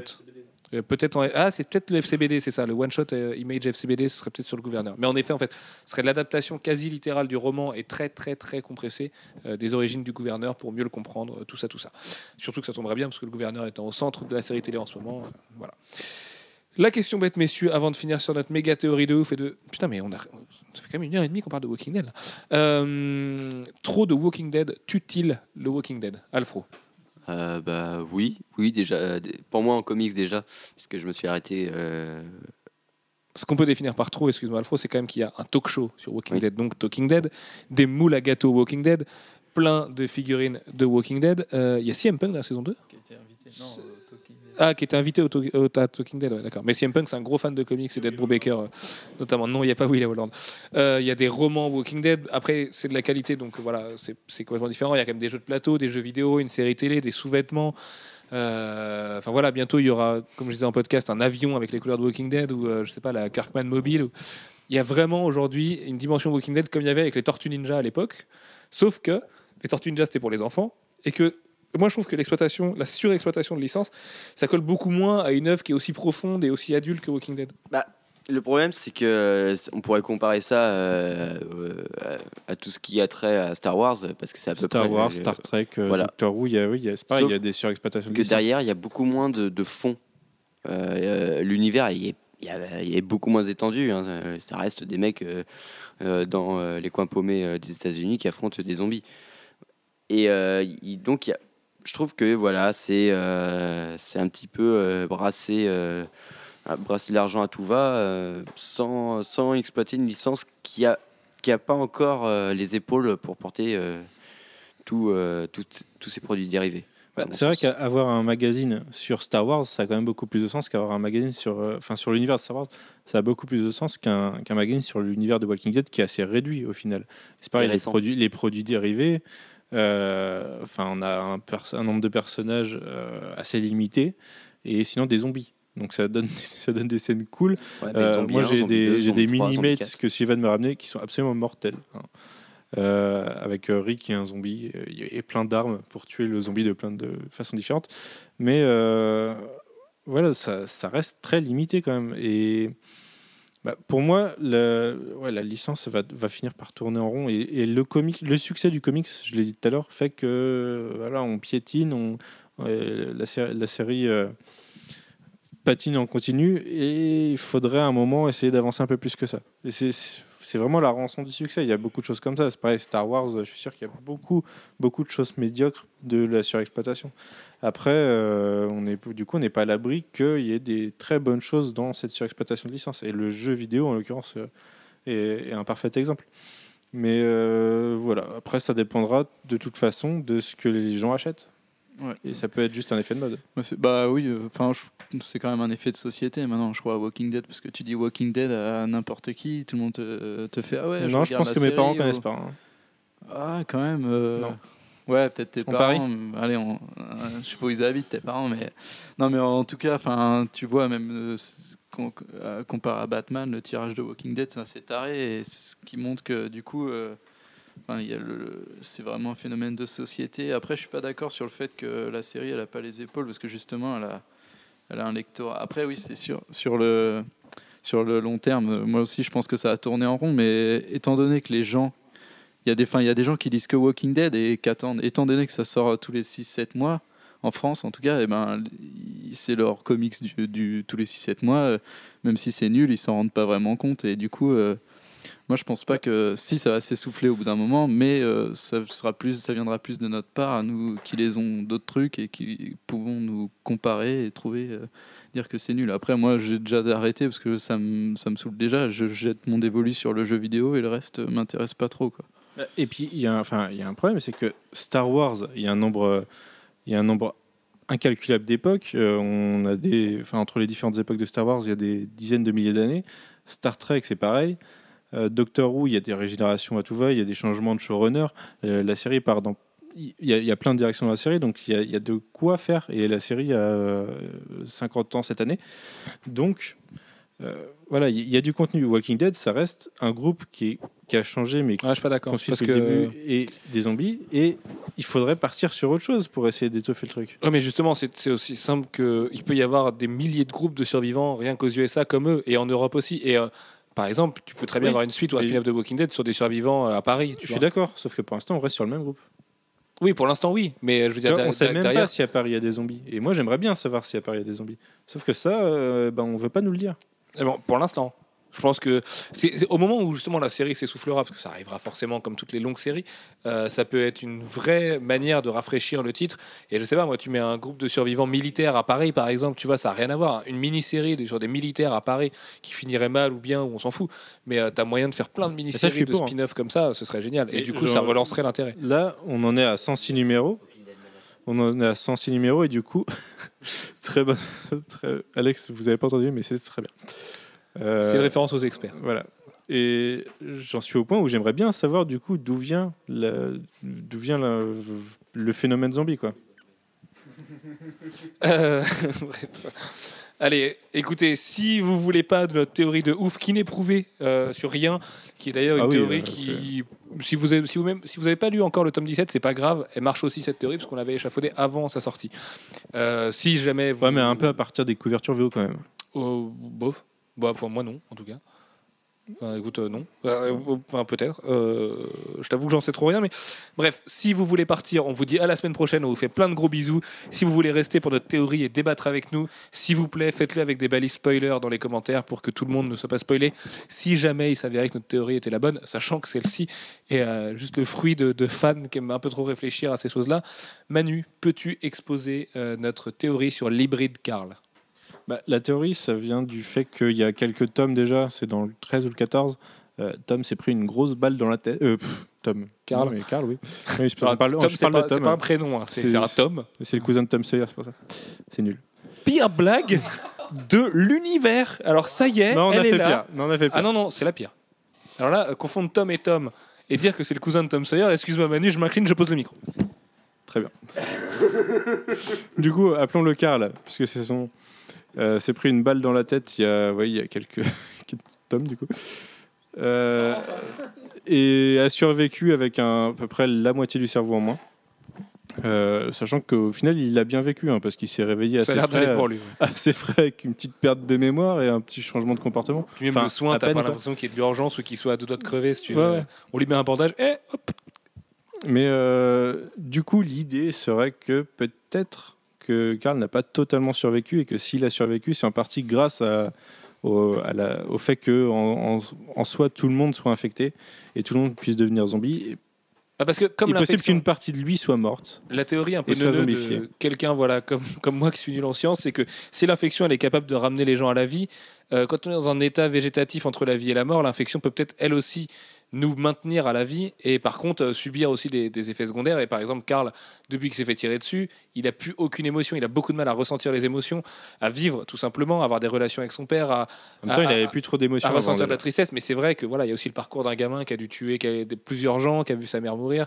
Enfin, il lui arrivé plein de choses à Karl. Donc, et puis d'ailleurs, Kirkman explique que c'est simplement parce qu'il a perdu un bout de cerveau qu'il a perdu aussi une partie de ses facultés euh, émotives. Mais c'est quand même assez probable que, euh, enfin, au moins possible que effectivement, euh, comme l'infection est latente chez tout le monde, euh, Karl ait survécu parce que personne peut survivre avec le trou qu'il a dans la tête. Après, dans le Pour moi, c'est pas possible. dans les tomes actuels, il a plus son bandeau et il a quand même la moitié du visage en moins. Alors certes, c'est un cartoon, donc moi je veux bien y croire parce que c'est du dessin, mais il y a quelque chose qui pue le mort quand même là-dedans. Donc euh, et d'ailleurs, le mec s'infecte pas ou rien. Enfin voilà. Mais bon, passons là-dessus. Il doit avoir une sacrée dose de pénicilline. hein. Ouais, ouais, c'est oui, c'est balèze. Ouais. C'est un truc que j'aimerais voir, moi, euh, se produire ça. C'est, euh, tu vois, qu'on nous dise effectivement, Karl est, un- est une sorte d'hybride.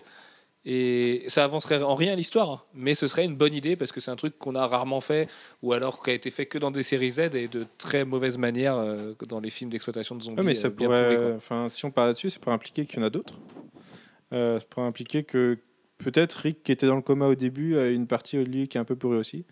Euh, ça, ça peut, ouais, ça- il peut y avoir plein de choses à partir de ça.